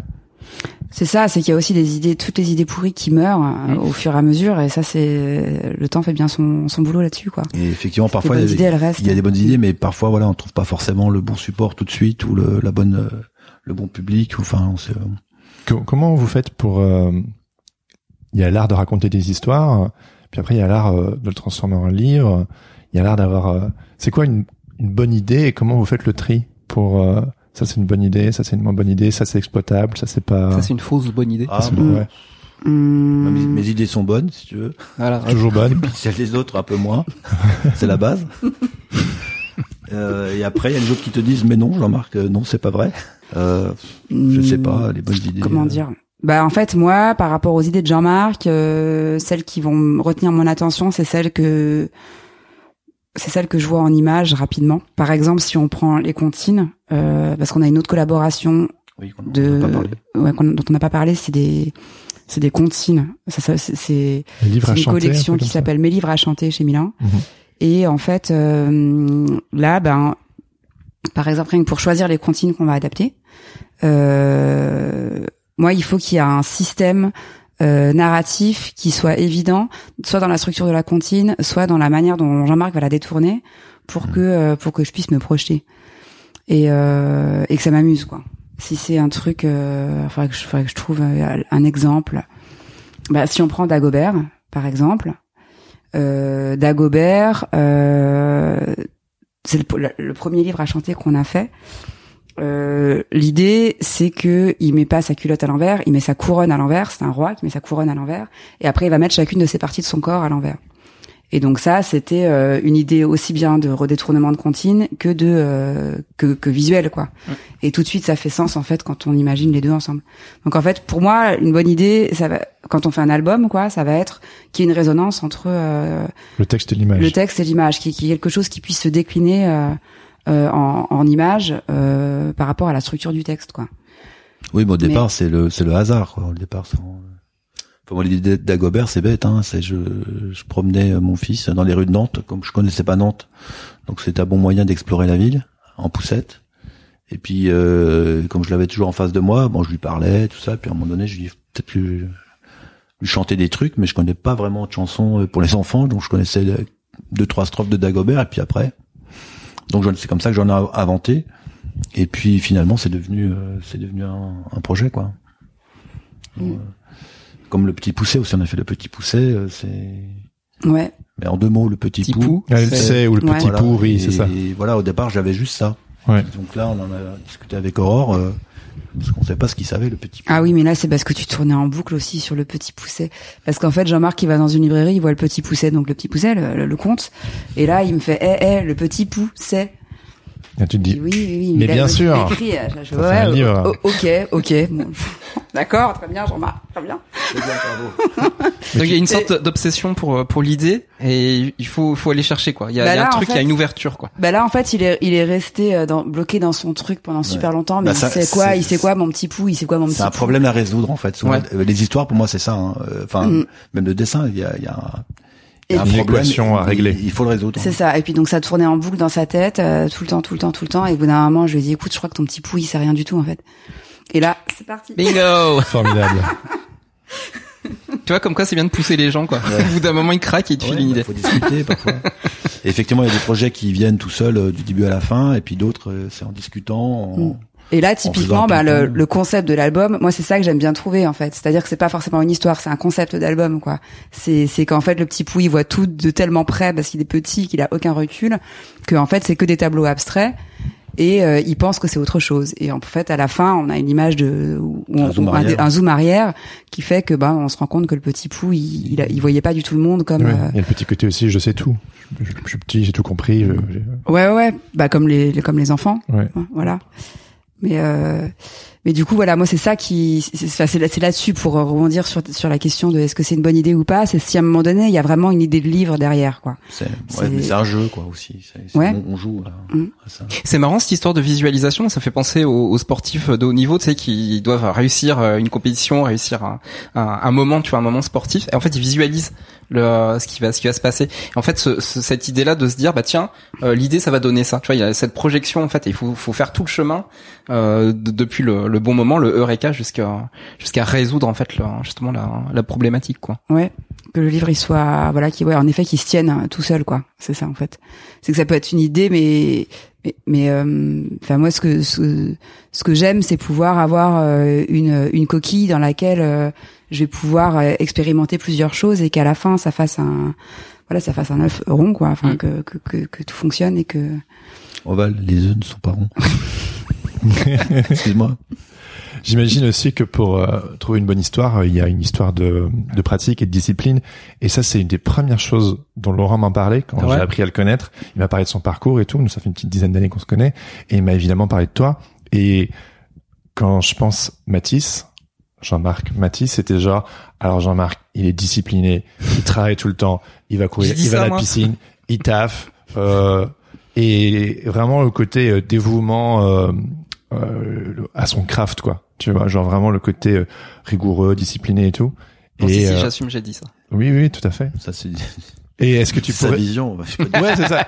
Je me sens pas aussi discipliné. Ouais, c'est quoi ta vision de de Bah non, moi c'est un besoin. J'ai vraiment ah, besoin de besoin, tu vois là, le mot. Bah ouais, j'ai besoin de. de... C'est pas une envie, c'est un besoin. Ouais, c'est un besoin. Ouais, si je il se passe beaucoup de temps sans travailler, c'est-à-dire quelques jours, on va dire. euh, Dépression. Je vais pas bien. Je vais pas bien. Ouais. C'est. Ça vient répondre à quel besoin? J'en sais rien. Bah, écoute. Euh, c'est peut-être la question de le besoin d'exister. Euh, ouais, j'aime bien faire les. J'aime bien faire des choses. Voilà. Après, ce qui m'ennuie, c'est tout ce qu'il y a autour, et c'est c'est un peu embêtant parce que c'est quand même utile. oui, c'est de la matière. Les projets, il faut les envoyer, il faut, voilà, les promouvoir. Faut, voilà, il faut quand même, il faut. faut aller les signer. Il faut s'en occuper, tout ça. Donc, euh, ça, tout ça, ça m'ennuie terriblement. moi, ce que j'aime bien, c'est trouver des, ouais, trouver des trucs, des idées, quoi. Mais ça, c'est une drogue aussi, hein. Euh, de, de, de, de c'est un jeu en fait. La, hein, routine, ouais, la routine peut être une drogue en fait. C'est, ouais. Bah, je, je, pensais plus à la au, au fait de, de de, de de trouver une bonne idée quoi. Enfin de trouver quand je parle de routine, c'est euh, au sens anglais en fait. je, parle en anglais dans ma tête. Oui, en fait, c'est le fait d'avoir une habitude, tu vois, l'habitude euh, qui te justement qui te drogue et qui te fait que tu mm.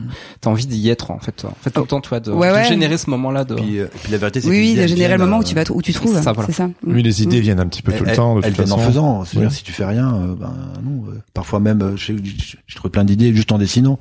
Par exemple, des Boris, je me rappelle avoir fait je me dis euh, parce qu'au début bon on était avec Boris fallait que c'était vraiment aussi une série on en faisait trois par an donc c'était beaucoup.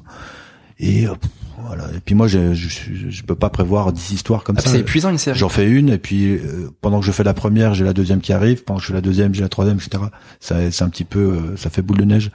Et parfois juste en dessinant paf un dessin et l'idée d'histoire elle vient immédiatement donc s'il y a pas ce truc de de chercher entre guillemets sans chercher quoi de de, de, gratter, tout ça, bah ça, ça vient pas.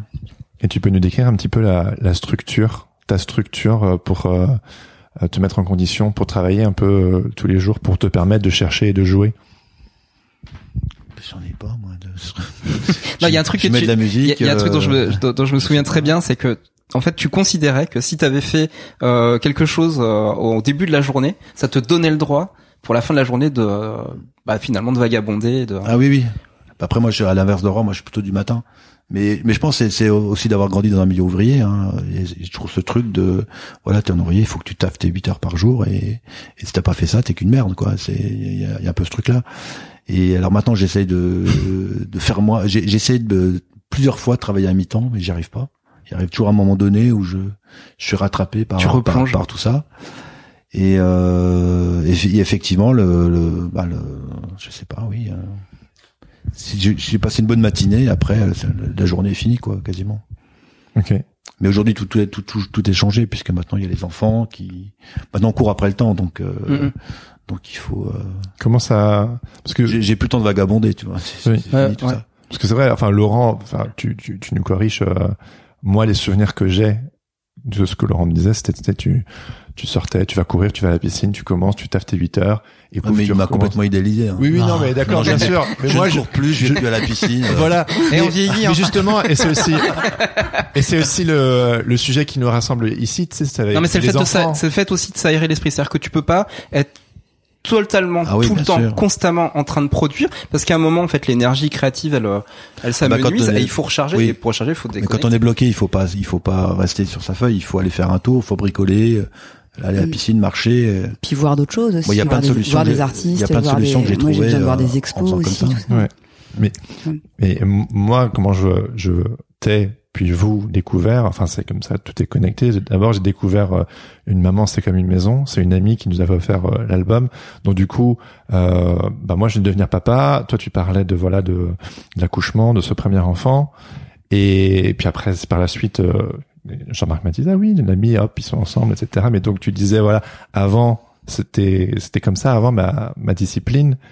Aujourd'hui on a des enfants et donc c'est ce que tu racontes, hein, donc avec bébé ventre qui est raconte l'accouchement, mm. et puis après la petite sœur est un diplodocus euh, euh, qui raconte la rencontre entre les deux enfants. Mm-hmm. Et euh, on a aussi pas mal d'auditeurs, euh, auditrices qui qui sont aussi parents, qui ont aussi des enfants, et qui voilà l'illustration, le l'édition jeunesse, enfin tout ça c'est ça donne envie. Mais après il y a ce truc de moi j'ai deux enfants aussi, hein, comme dit, qui ont presque un an et quatre ans. Mais en fait, ma vie, c'est devenu le boxon, quoi.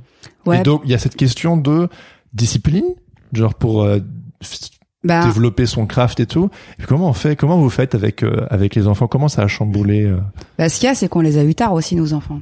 On est des vieux parents, donc en fait, bah quand on a eu nos enfants, on était déjà, on était déjà un peu installés, je pense. Et ça, c'est quand même une chance, ah, oui. une chance, parce qu'en fait, on n'a pas eu. Enfin, moi, j'ai j'ai j'ai l'impression, j'ai pas eu enfin toutes mes années de recherche vraiment où j'ai où j'ai défini ma famille euh, euh, dans laquelle je me sentais bien et tout ça où j'ai trouvé mon écriture et et le type d'histoire que j'avais envie de raconter et tout ça ça c'était avant d'avoir des enfants.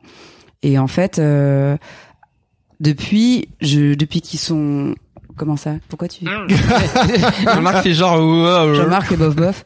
Non non, moi je trouve que tu as trouvé ton truc depuis que tu as des enfants.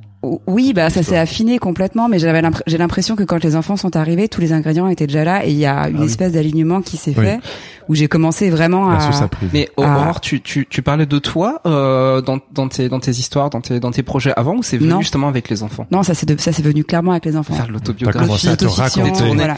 Oui, complètement. Avant c'était des figures de style et puis après maintenant tu c'est le cœur, c'est le beat qui parle. Ouais, ouais, c'est clair. Bah en fait, c'est qu'à un moment donné, je me suis rendu compte que que j'avais j'avais besoin d'écrire ça en fait et que c'était tellement fort que je trouverais ça dommage de pas l'écrire. Enfin, de, moi, la manière dont je le vivais en fait. Donc euh, donc il y avait il y a, eu ça. Après euh, après, je fais pas que ça non plus, donc du coup, ça, ça, m'a aussi permis de, de pouvoir me faire confiance en fait et de faire d'autres choses à côté, quoi. Alors tu fais, tu fais évidemment pas que ça, et t'as plein, t'as plein de succès, mais ces albums-là, il, il, place il place vraiment un jalon euh, sur sur ton parcours et en fait euh, ouais. il, marche très très bien quoi.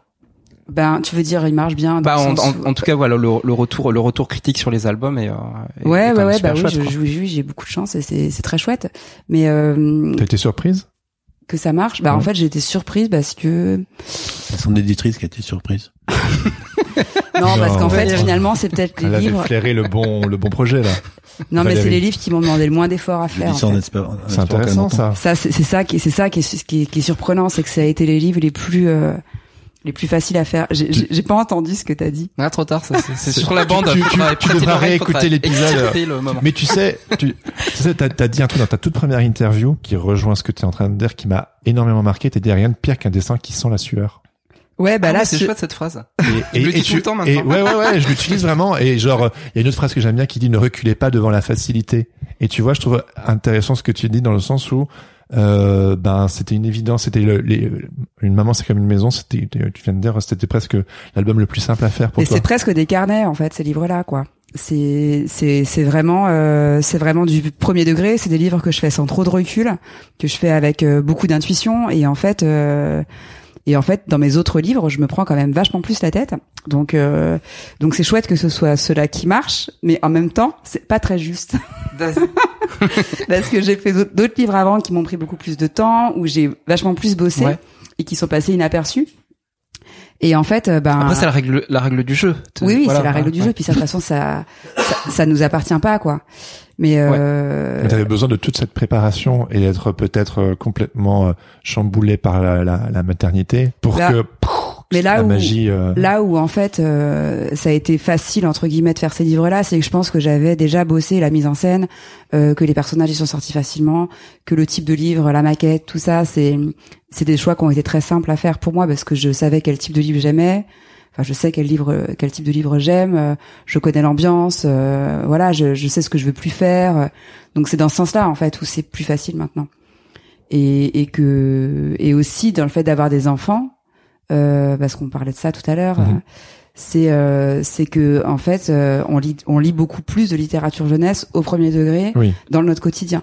Donc en fait, je vois aussi très bien qu'il y a des livres qui sont, même si je les aime beaucoup, ils sont très chiants à lire avec des gamins des livres. Euh, moi, je, aujourd'hui, dans mon quotidien de parent, je veux des livres qui se lisent facilement, qui sont courts, qui euh, que je peux, euh, qui sont pas fragiles. Enfin, il y a quelque chose comme ça en fait qui est de l'ordre du fonctionnel, mm. même dans l'histoire en fait.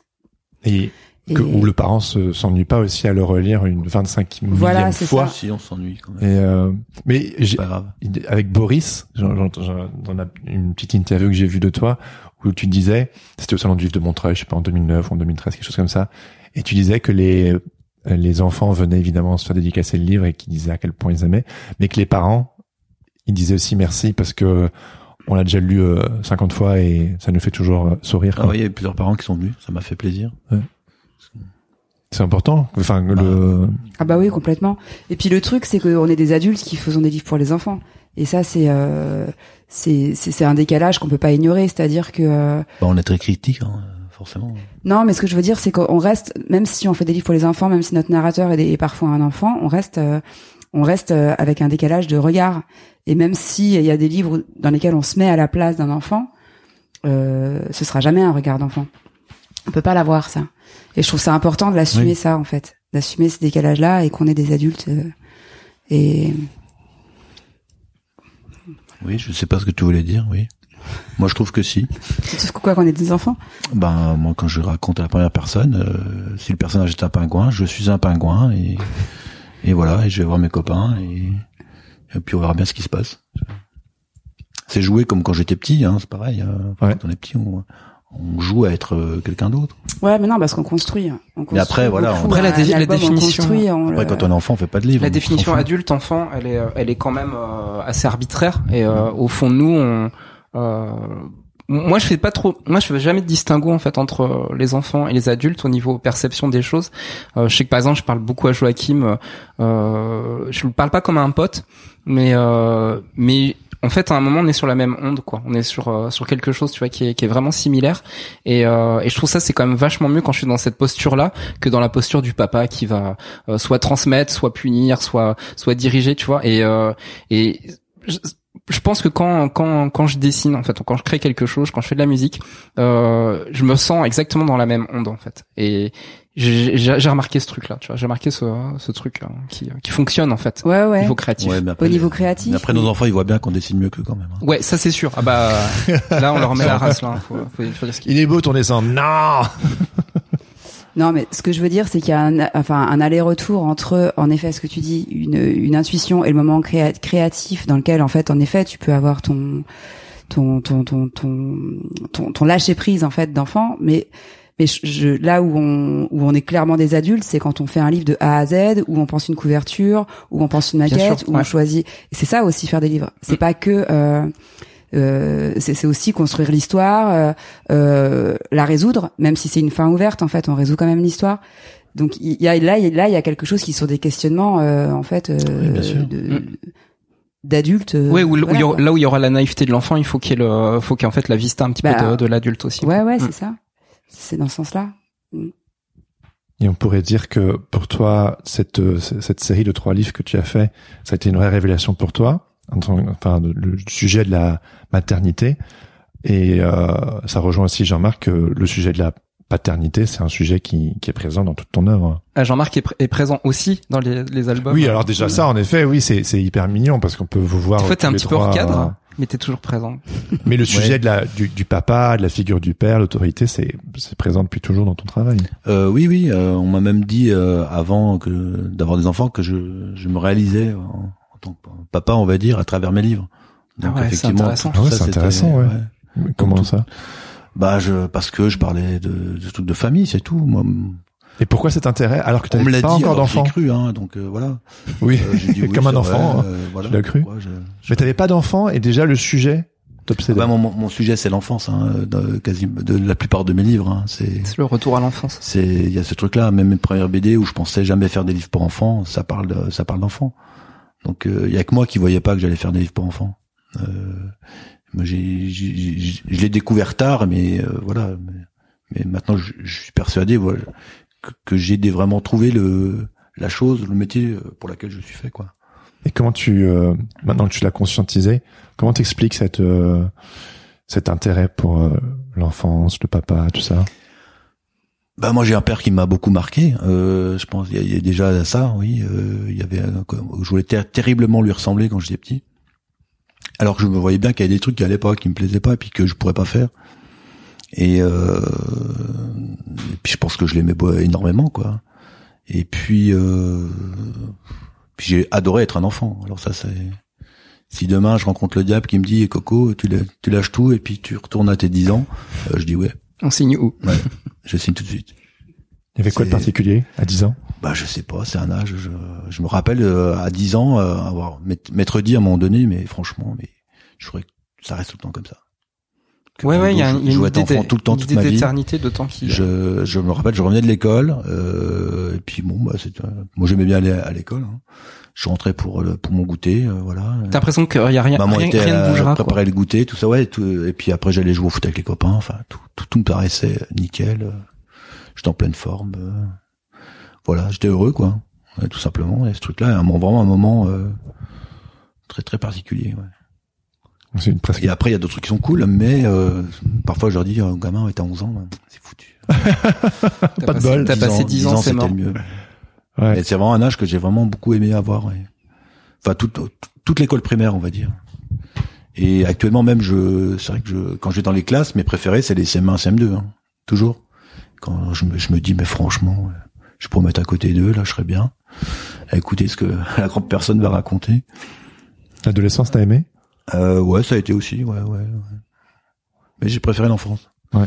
Bah, l'adolescence pour moi, après, c'est ce que j'ai aimé, c'est c'est la. Pour moi, ça a été la, enfin, c'est c'est la science-fiction en fait. Moi, ouais, la culture. Hein. C'est la culture. Moi, je suis tombé dans la science-fiction quand j'avais 12 ans. Ah, génial.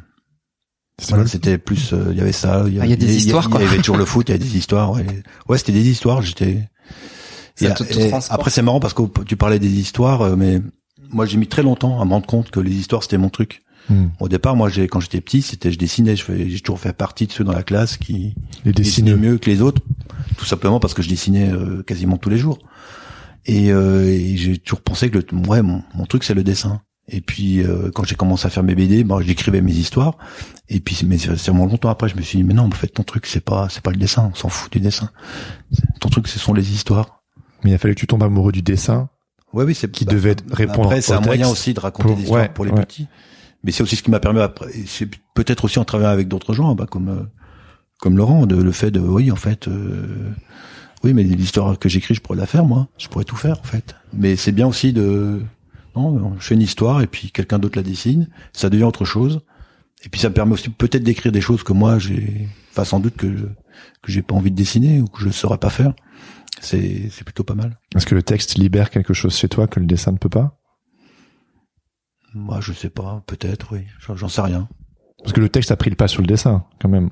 En... Non, je pas dire ça. ok, 50-50 Ouais. D'accord. Oui, enfin, moi, je sépare pas texte dessin. Pour moi, c'est l'histoire. Oui, l'histoire. L'histoire, c'est pas que le texte, quoi. C'est c'est c'est l'ensemble. C'est le tout. C'est le tout, ouais, ouais. Bah d'ailleurs, des fois aussi, tu dessines aussi euh, juste pour le juste pour le dessin, sans sans sans écrire. Euh, sans, écrire alors c'est plutôt récent. Je je le faisais moins avant. Euh, c'est vrai que depuis que je suis avec Aurore, j'ai rencontré Aurore qui qui qui fait partie donc euh, de, bah, de ces gens qui font des carnets, tout ça. Enfin, euh, ta génération, vous faites beaucoup ça, remplir des carnets de dessins. Ce que moi je faisais un peu. C'est pas une question de génération aussi. Bah je sais pas d'école en tout cas aux Arts Déco euh, c'est votre truc et euh, alors que moi aux Beaux Arts à Nancy. Ça les Arts Déco. Nous la secte. la secte de ceux qui vous remplissent des carnets. Nous à Nancy on allait boire des cafés. Et à Nancy ouais. Alors moi à un moment donné quand j'étais aux Beaux Arts j'avais des carnets puis j'ai vite arrêté et puis et puis très longtemps en fait moi je, je dessinais vraiment que pour mes projets. Euh, j'ai aucun j'ai aucun plaisir à dessiner quelqu'un qui est assis sur une chaise un truc je m'en fous en fait. la même. ce que je vois en fait euh, ça ça m'intéresse pas trop. C'est bien pour l'apprentissage, pour l'exercice. Et j'ai redécouvert ça en fait depuis que je suis avec Aurore. Donc je, là, je remplis beaucoup de carnets. C'est impressionnant les, les carnets d'illustrateurs, d'illustratrices. C'est c'est juste ouf. J'ai retrouvé le plaisir de dessiner pour rien. Voilà. Mais je pense qu'on a ça en commun quand même, c'est de dessiner. C'est que le, c'est que même, enfin moi je fais des carnets, mais c'est pas, ça veut pas dire que c'est que le dessin est un but en soi. C'est-à-dire que le dessin c'est quand même toujours au mm. service d'un projet ou alors c'est en vue d'un, mm. en vue de quelque chose. Mm. Et même si ça devient un projet de dessin. Mm. ouais, complètement. la suite. c'est-à-dire que euh, que décider d'après nature, en fait, moi je le fais quasiment jamais quoi. Ou alors ça va être juste m'inspirer d'une position ou d'un paysage, quelque chose comme mm. ça pour euh, après jouer avec ça. Mais euh... puis c'est aussi venu avec les enfants en fait. enfin du moins avec le premier, euh, le fait de dessiner avec lui. De, de à un moment donné, voilà, ben, on prend une feuille, on dessine et puis lui il fait ses trucs. De de, de, enfin moi c'est des choses que j'ai pas de souvenir d'avoir fait ça avec mes parents. Toi je sais pas. Mais c'est un vrai plaisir de, de dessiner ou faire de la peinture avec ses, avec ses enfants. Oui. Même si bon quand tu fais de la peinture, tu es un peu l'esclave qui fait qui mélange les couleurs, qui voilà, bon, qui fait tous les, les, trucs techniques, mais peu importe. Et, euh, et puis l'autre il fait son truc à la un peu comme Picasso, tu vois, euh, il y a toujours quelqu'un pour l'aider, lui il fait juste euh, son machin. Et, euh, et mais il y a un vrai plaisir quoi. Je pense. Euh... Bah les enfants, je trouve qu'ils nous ramènent à ça hein, quand on dessine avec eux et quand euh, enfin déjà les, les, nôtres, mais aussi quand on fait de la peinture avec d'autres enfants en classe, tout ça, c'est le plaisir de la couleur, le plaisir de la matière, le plaisir juste de faire une tâche euh, rose énorme, euh, le plaisir de peindre sur des vitres. Et, et sans voilà, et sans, et sans but, sans voilà, sans. Oui, c'est ça, l'absence d'enjeu, voilà. c'est ça. C'est ça. C'est ça que j'avais, je pense, un peu perdu à un moment donné, puis que j'ai retrouvé. Truc hallucinant euh, qui m'est arrivé cette semaine avec Joachim. Euh, il m'amène souvent des paquets de feuilles. Il me dit, papa, il faut que tu me les relis, il faut que tu me les agrafes. Parce qu'en fait, il part du principe qu'il doit déjà avoir le livre euh, déjà conçu pour pouvoir dessiner dedans. Donc j'ai essayé de lui expliquer que ça, ça fonctionnait pas comme ça, mais c'est son truc. Donc du coup, je dis ok, y a pas de souci. Et j'avais un super carnet qui traînait de côté, tu vois, un beau carnet Muji, tu vois. Et je dis bon, tu vois, je l'utilise pas, je le remplirai sûrement jamais. Je, donc je vais lui donner. Je lui donne le carnet Muji. Et après, il me, il revient, il dit regarde papa, regarde papa, j'ai fait une couverture. Il avait repris une feuille à carreaux toute pourrie, il avait scotché, euh, bah, comme un enfant de 9 ans peut scotcher. Il m'a dit regarde ma couverture et tout. Et c'est génial parce qu'il a, il a, en fait, il a, il a quelque part, il a un peu pourri le, le carnet Muji, mais il en a fait quelque chose d'hyper personnel et, euh, et d'hyper créatif. Mm. Et, euh, et ça m'a donné une petite, une petite claque cette semaine. J'étais super fier de lui euh, et je me suis dit, je vais pas lui dire que c'est, que c'est moche, quoi. En fait, euh, c'est vachement créatif et c'est, c'est génial. il fait des BD comme ça, tu vois. Quand il va écouter ce podcast, il va. Ouais, quand il sera grand, voilà. On va couper ça. Quoi Non, non, j'assume. Bisous Joachim. Non, il fait des On te salue dans le futur. Ah, lui, c'est un bosseur. Ouais, mais ils sont hyper impressionnants les dessins de Joachim. Il m'a déjà montré des petits strips et tout qu'il fait. C'est trop fort. Enfin, je. Ouais, puis il fait c'est déjà un peu l'illustration d'Orgrand. Mais il fait ça. Euh, ouais, mais il fait ça un petit peu sans fort. Alors c'est très monomaniaque. Hein. Il parle énormément de foot hein, parce que c'est c'est son sujet. mais donc il fait des BD sur le foot et euh, mais mais par contre voilà il a il, est hein. bosseur il va pas avoir, il va pouvoir bosser deux heures trois heures dessus et enchaîner enchaîner les pages de BD parce que moi je suis incapable de faire. des angles de vue euh, des, des compositions ouais bah là c'est l'âge hein, il commence à les perspectives commencent à venir stylé quoi. Trop trop stylé. Et je lui apprends rien il fait tout tout seul. Moi je joue un jeu avec Félix le mien. Alors pour le coup c'est digital. C'est euh, lui il dessine sur l'iPad euh, euh, très rapidement. Et puis après moi derrière je redessine son dessin un peu plus honnête et puis c'est super chouette comme petit jeu qu'on a ensemble, euh, moment de complicité, comment. Et aussi, euh, moi, ce qui m'hallucine, c'est la liberté de trait. Mm. Tu sais, nous, à force, voilà, euh, 10, 20, 30 ans de carrière en tant qu'illustrateur, euh, illustratrice, bah, on a des automatismes que l'enfant, en fait, quand j'essaie de redessiner un dessin de Phoenix, j'aurais jamais pensé à faire ça, j'aurais jamais pensé à faire ça, et c'est enrichissant, quoi. Mm. C'est c'est tout simple hein, ce que je dis, mais. Euh, bah, nous on fait l'inverse. Hein. C'est c'est eux qui, pas c'est Armand qui recopie nos dessins. C'est vrai. En fait, euh, au début, Armand il était vraiment bloqué euh, sur le dessin. Oui. Quand à chaque fois qu'on se mettait à dessiner, c'était non, maman c'est toi qui fais. Il nous regardait avec un air triste. Ouais. bah oui, c'est que, c'est que vous savez, donc il vous donne. Et donc en fait. L'enfant est... très feignant au départ. Hein. Bah en fait, ce qu'il y a, c'est que pour lui, un dessin, c'était quelque chose qui ressemble à quelque chose. Ouais. Et donc. Euh... Et la pression de papa et maman, c'est qui c'est des dessinateurs, dessinatrices. Ouais, mais pour le coup, ça c'est le regard, ça, je crois. Je sais pas s'il se rend compte de ça. Moi, je pense pas qu'il y ait de pression. Non, je pense pas. Ah, Félix, il dit hein, aux ah gens, euh, ah mon papa, il est dessinateur, il est, il est fier. Mm. Bah, je sais pas, lui, je suis pas sûr qu'il soit plus fier que. Je pense que si on était pompier, par exemple, il serait vachement plus fier. Tu ah oui, oui. Peut-être que pour lui, en fait, vu qu'il est tombé dedans avec vous, c'est une évidence le dessin. c'est juste, c'est normal, quoi. Autour de nous, enfin, tous les copains, tout ça, c'est essentiellement des dessineux. Des, dessineux, donc du coup, voilà. Il, il, ne comprend pas sa chance. Il, pour lui, c'est, c'est, normal de dessiner, ce qui est super. Mais, euh, mais du coup, au début, ouais, il, il était, euh, il était un peu coincé. Mm. Et en fait, on lui a, on lui a proposé de faire un dessin à la table lumineuse. Mm. Donc d'abord, on lui a dessiné donc un, un T-Rex parce que forcément T-Rex. et il a il a décalqué et ça l'a libéré en fait parce que ça lui a donné confiance et puis et puis d'un coup il s'est mis à à tout décalquer à la table lumineuse. C'est un super titre. Moi j'ai fait pareil avec Joachim et c'est pareil la table lumineuse ça a été une révélation pour lui quoi. Voilà. Et euh, et donc après il a eu une période où il dessinait énormément et puis là maintenant euh, non ça y est il est passé à autre chose. Il est dans la construction Lego. Dans les Lego. C'est génial, Mais pareil, lui, c'est les histoires en fait, son truc. Hein. Je pense qu'il est vraiment comme euh, comme Jean-Marc là-dessus. C'est. Euh, ouais, il anticipe. C'est. À 5 ans et demi, quand on regarde des dessins animés, il, est... il voit, où est-ce qu'il veut venir. Mm. Il commence. Mm. Peut-être qu'il comprend aussi euh, euh, les techniques de narration de construction d'histoire, parce que bon, il est avec vous, il est abreuvé, il lit des livres. bah quand il joue, il, il, se fait vraiment des scénarios qui tiennent à peu près la route, quoi. Génial. Et euh... faut le filmer, faire des petits, des petits films. Mais après, enfin, c'est voilà, c'est. Mais disons qu'on part par, par exemple un personnage quand il joue au Lego et qu'un personnage sort le sort du champ, il va faire quelque chose. C'est-à-dire qu'il se dit bon en fait non, il va au marché, donc il a créé son marché tout ça, mais il n'y a pas de personnage par exemple qui sort de l'histoire sans avoir une raison de sortir. il donne un background, voilà tout ce qui se passera. donc ça c'est assez euh, ça c'est assez rigolo. Après bon il lit énormément tous les jours, il, il lit plusieurs livres. Hein. Mm. Enfin on leur lit plusieurs livres. Plutôt ça. Parce que finalement on lit pas mal. Hein. Moi, je compte jamais les livres que je lis pour eux, mais. Oui.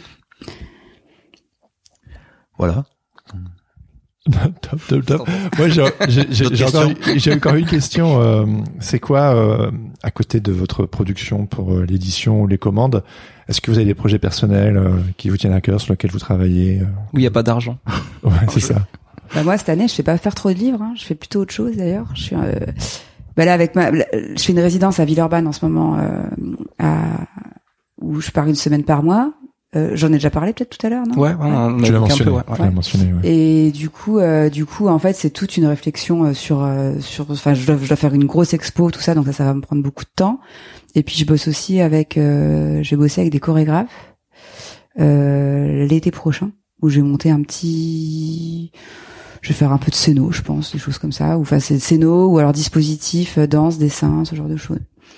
Donc ça, c'est un peu ma c'est un peu une année récré. Ah ouais. C'est cool. Enfin, c'est beaucoup de boulot, mais c'est autre chose, quoi. C'est d'autres manières de penser.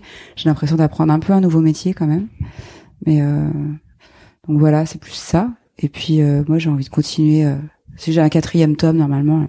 Après, la petite sœur est un diplôme de cul. J'aimerais faire un livre vraiment exclusivement sur Astrid. Ah oui, la pauvre, comme ça, chaque... oui. c'est la deuxième, quoi. C'est la deuxième, ouais. Et donc là, je dois réparer ça. donc. Euh... C'est comme un cadeau. Chaque enfant a son Ouais, c'est ça. Bah, c'est un peu un besoin d'archiver aussi des moments euh, fondateurs. C'est un peu ça cette série, je crois. Hein, tu, penses que tu vas le faire euh, longtemps? Bah, dans dans, dans 10 euh, ans, si je suis encore en train de le faire, je trouverais ça peut-être un peu pathétique. L'adolescence. non mais la, la, question se pose en fait parce que bah, ils sont super tes albums et et on se demande si tu vas pouvoir t'arrêter. Bah la question en fait que je me pose, enfin pour l'instant, je tant que j'ai envie et tant que j'ai des idées et et tant que c'est frais, en fait, j'ai envie de continuer tant qu'il n'y a pas trop de décalage entre le présent et euh, enfin de ce qu'on vit nous et puis et puis ces livres, j'ai envie de continuer.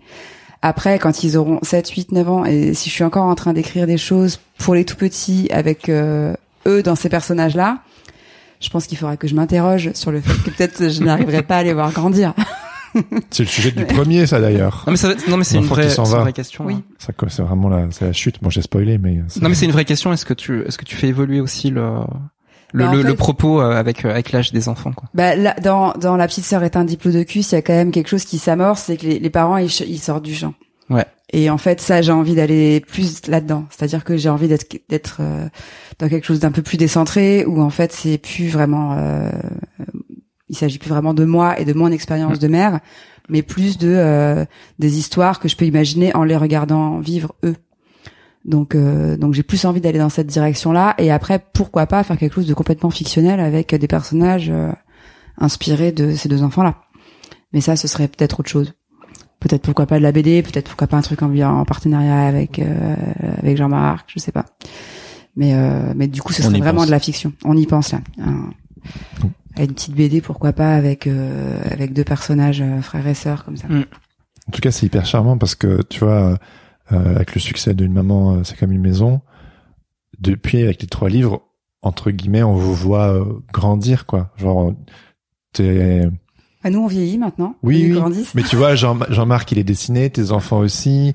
On les voit un petit peu grandir. On voit, voilà, l'accouchement, la grossesse, le deuxième, la rencontre. Le et ici, on est chez vous, on est chez vous et je reconnais des, des, des illustrations. Reconnais, euh, des endroits du livre. Ouais, c'est ça. Et euh, bon, évidemment, euh, la plupart de vos lecteurs, euh, enfin de tes lecteurs, ne viendront pas dans votre maison, mais euh, voilà, on vous voit évoluer. C'est. Bah, c'est un peu, ouais, c'est un peu ça que j'avais envie de. Enfin, pas j'avais pas forcément envie de montrer notre évolution parce que c'est pas vraiment enfin c'est pas vraiment conscientiser tout ça mais euh, mais c'est vraiment l'idée de, ça répond vraiment à un besoin de euh, de d'archiver euh, d'archiver euh, ma ma vie quoi. En fait c'est c'est ouais c'est vraiment de l'ordre du voilà du du carnet quoi. Et puis aussi de l'envie peut-être de de ne pas oublier quoi. Ouais. Ne pas oublier des, ces choses qui se vivent de manière très intense et dans, dans l'émotion complète euh, dans le présent. Et en fait à, à partir du moment où euh, où ça deviendra de la mémoire en fait ce sera plus du tout de, la même chose.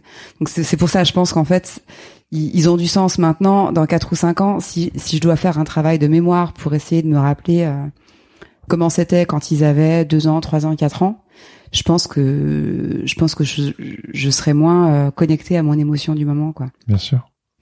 Et, et pour toi Jean-Marc avec toute la, ta production de livres, bah tes enfants ils pourront replonger dedans et ah, les pauvres découvrir euh, non mais enfin tu sais ce travail de mémoire dont parle euh, Aurore tes enfants pourront faire pareil. Enfin, de toute façon ils le font déjà j'imagine que vous lisez des livres que tu leur lis Boris par exemple un petit peu sans plus. D'accord. Enfin, je, dis ça, je, je une perche, mais parce que je, suis aussi en écho, parce que. Non, mais après le métier qu'on fait, c'est un truc de mémoire. On, on fait des, on, on, fait, on fait des livres, donc forcément, euh, ouais. ce qu'on espère laisser une trace un petit peu qui dure quelques mois de plus que notre que notre vie. c'est ça. En quelques années, je sais pas, mais.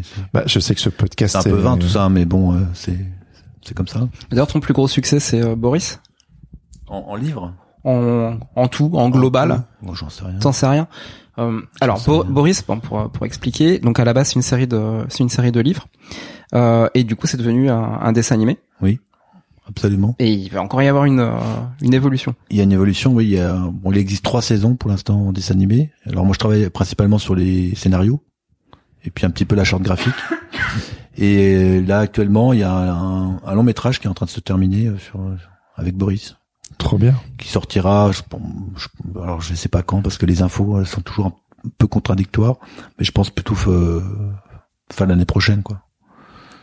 Ça fait quoi d'avoir euh, ce petit personnage que tu as créé voilà dans ton carnet de croquis qui est ensuite devenu un livre, enfin une série de livres, puis ensuite une série télévisée, et qui va finir par devenir un long métrage qui sortira, j'imagine, au cinéma. que les enfants finalement s'approprient, quoi, parce que Boris, euh, Boris, il a, il a sa petite vie, quoi. Boris, il a son petit caractère et tout ça. Bah en fait, j'ai compris ça la première fois que j'ai vu le quand j'ai vu le premier storyboard euh, du premier du premier épisode quand j'ai vu Boris dessiné par quelqu'un d'autre en fait. Ouais. Et là je me suis dit bon, il a plus besoin de moi, c'est bon. Ça va être étrange comme sentiment, non? Ben non, ça va. Je sais pas, je me rends pas compte. et, et, le fait qu'il y aura un film au cinéma, ça, ça te fait quoi? Euh, Bah je, euh, enfin, comme plein de choses, j'y croirai quand je le verrai. Mais c'est en bonne voie, hein, c'est en bonne voie. Euh, D'abord, il y aura une version télé de, du, en trois épisodes, et ensuite, ça, ça, sera un film. Euh, bah, je sais pas, franchement, j'en sais rien. Je suis, On te demandera quand il sortira. Je suis hyper content, mais en même temps, je crois que je me rends pas compte, hein, tout simplement. Je, je... Ça doit un peu vertigineux quand même. Il y, y, a un côté, je trouve ça normal en fait. C'est c'est c'est affreux à dire, mais je dis oui, bah, Boris au cinéma, bah, bien sûr. Bah oui, quand tu fais quelque chose, t'as envie que ça, ça aille au maximum de, euh, pourquoi pas. du projet quoi. Mais euh, après, je suis, on est tellement dedans que, oui, je, je me rendrai compte quand il sera sorti. Je me dis, ah mince, il y a eu un film. J'ai pas apprécié. Et, et Boris, qu'est-ce qu'il en pense Boris, il a l'air content. Il a l'air content. Et les jouets, ils en pensent quoi? Le ce succès là pour les jouets, les, les jouets sont très contents. Ils sont très contents. Si, ils sont, contents. Et est-ce que Armand, il dit à ses copains, c'est mon papa qui a fait Boris? Euh, non, je pense qu'il encore une fois, il se rend pas compte du tout. Hein. Non, je suis allé une, dans, je suis allé dans sa classe. Euh... Il ressemble ouais, beaucoup à Ah, j'ai vu sur le, Instagram. Le papa qui parle de son métier. Voilà. Ouais. Euh, Avec le super jeu de société, là, j'étais genre ah ouais, il nous met tous à l'amende là. Mais euh, oui, non, après je sais pas, je me rends pas compte. Pas, je sais pas, je suis pas à sa place pour lui demander. Mais quand il va à la bibliothèque, il emprunte des livres de son père. Voilà, ça commence C'est vrai. ça veut dire que vous en avez plus ici alors s'il les emprunte à la, médiathèque. Bah non, parce qu'il reconnaît le dessin. C'est juste qu'il reconnaît le dessin et il emprunte ce qu'il connaît quoi. On lui dit bah en fait euh, non, c'est papa. d'autres choses mais mais en fait vu qu'il a il a reconnu le dessin, il a fait ah c'est bon, c'est un dessin de papa, je, je le prends. Trop stylé. Il fait vivre les droits Sophia. c'est bien. ouais. Top. Bon, bah, pour terminer, je crois que c'est le moment de la boîte à boxon. Ouais, parce que j'ai vu Jean-Marc euh, la toucher plusieurs fois. Donc maintenant, tu peux l'ouvrir. Qu'est-ce que c'est que ce truc? Il a vu une boîte. Une boîte noire. Une boîte noire. Alors en fait, dans la, boîte noire, il y a des questions et on les, on propose, ah. fait, des questions à tirer au sort à chacun de nos invités. Jean-Marc, ah, direct, il en prend une. Il faut une main innocente. Ou pas, hein, franchement. Euh, une main innocente. Et, vous, et c'est une question pour vous deux. Donc ça, vous allez répondre à la même question ou vous pouvez répondre de concert, comme vous voulez. Alors, euh, tu veux la lire ou... Ah, vas-y. je, la, je la pose et tu réponds. Pourquoi c'est toujours quand on a des choses importantes à faire que l'on trouve le temps de procrastiner?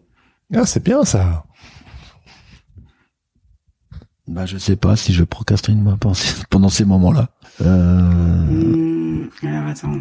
Pourquoi c'est toujours quand on a des choses importantes à faire qu'on trouve le temps de procrastiner? C'est quoi les choses importantes à faire déjà? Qu'est-ce qu'on qu'est-ce qu'on appelle les choses importantes à faire? C'est les choses importantes. C'est à vous de choisir. Manger, euh, faire caca. Qu'est-ce qui est important pour vous? Faire des lessives, la bouffe, euh, tout ça.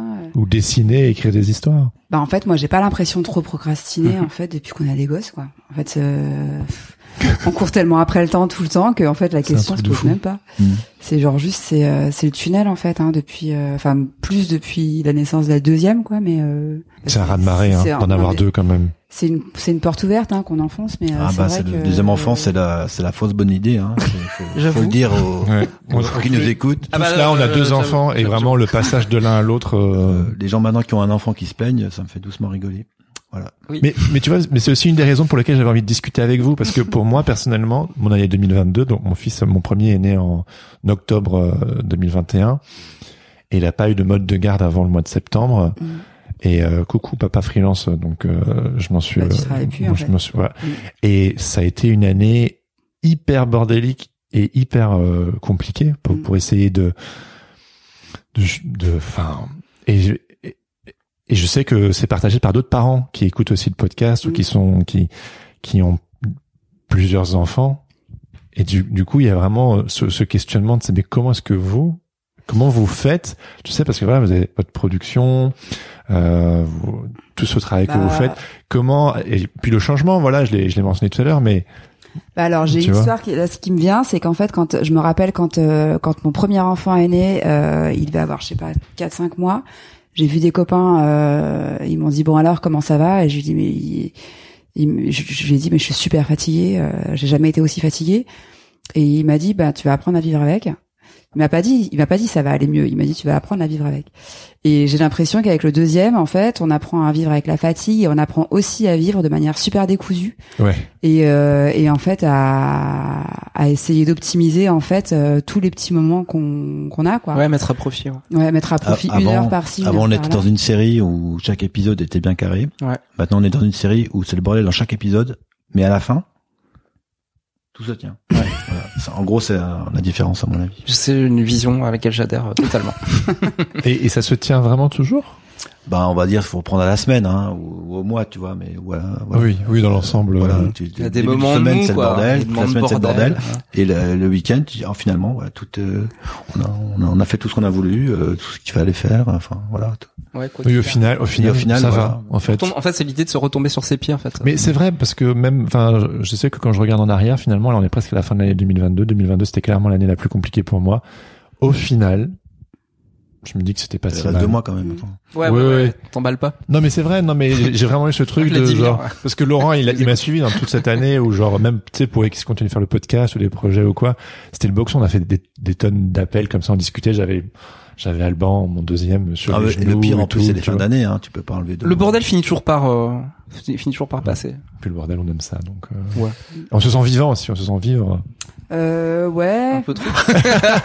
je sais pas. Moi, je, j'ai plus l'impression de une sorte de zombie. De, de, parfois, ouais, décrépir un peu là. Enfin, disons que c'est, c'est vraiment, avant, enfin, vampirisant quoi, d'avoir deux enfants là. Enfin, moi, j'ai, enfin, nous, on a les deux années Covid là, on a, on, s'est senti complètement. Euh, euh, enfin qui, qui, qui, nous qui nous épuisait quoi. Enfin franchement ouais c'était il y a une époque genre si j'avais une demi-heure devant moi bah je me dis bon, je, laisse passer quoi. Maintenant une demi-heure ouais qu'est-ce que je peux faire en demi-heure? Mm. donc et vous avez l'énergie tu es en train de répondre à la question là. Ouais carrément. Mais mais mais, mais vu qu'on est est-ce que quand vous écrivez ou vous dessinez, sachant que vous êtes vampirisé comme tu dis, est-ce que vous trouvez cette énergie pour euh, est-ce que vous êtes toujours frais dispo c'est pour pour, pour créer euh... ah, non. moi j'ai eu une période euh, bah, c'était quand euh, la fin de l'année dernière fin 2021 avoir un. réservoir rempli quand même pour ouais, où j'avais plus de jeu du tout et j'ai eu je sais pas ouais deux ou trois mois de de panne quoi. Vraiment de panne je j'y arrivais plus et donc du coup j'ai accepté une commande en me disant ça va me mettre ça va me remettre mhm. le pied à l'étrier. Et ça a été le cas? Euh, bah, disons que j'ai souffert, euh, j'ai vraiment souffert dans la commande parce que du coup c'était un, c'était une commande avec, un, c'était avec un éditeur euh, coréen, je crois. Et en fait c'était vraiment de la commande pure et dure. C'était un livre sur les insectes euh, euh, avec des chansons et tout ça. Et en fait c'était vraiment le genre de truc que j'ai fait il y a, il y a 15 ans, quoi. Et hyper scolaire où il me reprenait sur plein de petites choses, des expressions de personnages et tout ça. Et là où ça m'a remis le pied à l'étrier, c'est que je me suis dit, mais en fait, j'ai trop envie maintenant de faire mon propre truc. C'est ça. Et de, et de, me remettre dans mes livres. La commande d'édition. Euh, c'est bon, j'ai donné. Mm. Bah après, il y a commande d'édition et commande d'édition. Là, c'était particulièrement scolaire, donc c'était c'était pénible. Mais après, j'aime bien quand même faire des commandes d'édition pour des choses plus euh, où, où, on me laisse jouer ma partition en fait. Là, ce qui était pénible, c'est qu'on me disait ce qu'il fallait que je fasse. Et ça, c'est avec le temps, on, je trouve qu'on ne supporte plus. Qu'on nous dise comment dessiner, comment. Euh... Moi, j'ai jamais trop fait ça, donc je sais pas. ouais. je fais très très peu de commandes, ai, parce que j'en ai très très peu. Mm. Donc. Euh... Ah ouais, mais alors du coup, c'est quasi que une production personnelle. Euh, ouais, ouais, bien dans l'ensemble, ouais. Mais c'est génial. Bah, je sais pas. mais moi, ça, me ça, reste, ça, reste, un choix hein, parce de, de temps en temps, j'aimerais, j'aimerais avoir, moi, j'aimerais avoir plus de commandes, mais après, peut comme tu dis toi, oh, peut-être que c'est pas, c'est pas mon truc. Bah déjà, c'est que Jean-Marc, tu vas lui donner une, contrainte, il va tout faire pour essayer dans, de, de, de, de, trouver une pirouette pour pas pour pas faire la contrainte quoi. donc euh, donc euh, c'est aussi des, des, des, tempéraments quoi. Enfin, après, il y a des gens qui s'épanouissent totalement dans justement les contraintes. Ouais, pour ouais. Le coup au plus le temps va, au moins les commandes j'aime. Hein. Au plus le temps va, j'ai juste envie de faire mes trucs, euh, notamment du podcast. C'est vraiment ouais, en fait, comment, enfin, je fais une, surtout sur du texte. Je travaille pour une revue euh, qui s'appelle Les Mini Mondes. Mhm. Enfin, c'est, c'est épisodique. Hein, je travaille tous les deux trois mois pour euh, là-dessus. Donc, mais c'est une série, donc quand c'est une série, c'est, c'est différent. L'univers est en place. Ouais, tout est en, tout est en place et après trouver des histoires de. C'est plus facile de trouver des histoires pour pour une série que pour. Euh, juste ah, parce que t'as les triggers quoi. Il faut un moment que tu trouves. Une fois que t'as l'univers en place, t'as il y a le caractère du personnage. Après c'est un peu comme sais que tu tires, tu vois. Tu tu mettais le personnage. Moi, moi je sais qu'avec Boris, je pourrais. C'est infini quoi. Je il suffit que je mette Boris dans une situation et puis je vais je vais trouver une histoire. Euh même ça m'arrive des fois dans les écoles, je leur dis voilà, je recommence une histoire de Boris. Donc il y a Boris, il est il marche dans la forêt, il y a un arbre qui tombe. Voilà, qu'est-ce qui se passe? Et je me dis hum, tiens, donc je prends une photo du truc, je le garde et je, je pourrais tout à fait faire la suite quoi. Ouais, l'inspiration est partout. Bah oui. Tout ça. Mais ça c'est le c'est le phénomène série, ça c'est c'est cool. Bon, merci beaucoup Aurore, merci beaucoup Jean-Marc, c'est trop trop cool. Bon. merci à vous. Merci à vous. On va pouvoir manger maintenant. Bah ouais, à la bouffe. C'est parti. Allez, bon app. Merci d'avoir écouté Sens Créatif. Si cette émission vous plaît, n'hésitez pas à vous abonner et à mettre des étoiles sur vos plateformes de podcast préférées. Vous pouvez aussi partager l'épisode avec vos amis ainsi que sur vos réseaux sociaux. Un grand merci à Adrien Guy pour l'habillage sonore de ce podcast. Retrouvez toutes les infos sur le site www.senscreatif.fr ainsi que sur Instagram senscreatif-du-bas podcast. Si vous avez des commentaires ou des idées pour des invités, n'hésitez surtout pas à nous laisser un message. Sur ce, on vous donne rendez-vous la semaine prochaine pour un nouvel épisode. En attendant, restez créatifs et surtout, n'oubliez pas, Everything is connected! Tous les matins dans Zouzou, il existe un petit garçon avec beaucoup d'imagination. Le voilà, c'est lui, c'est Boris. Je vous interdis de rigoler. Ton nouvel ami Boris, il est tendre et câlin. Tous les matins, dans Zouzou sur France 5.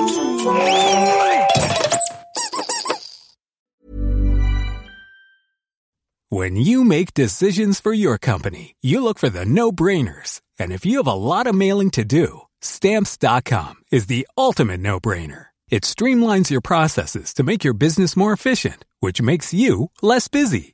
Mail checks, invoices, legal documents, and everything you need to keep your business running with stamps.com.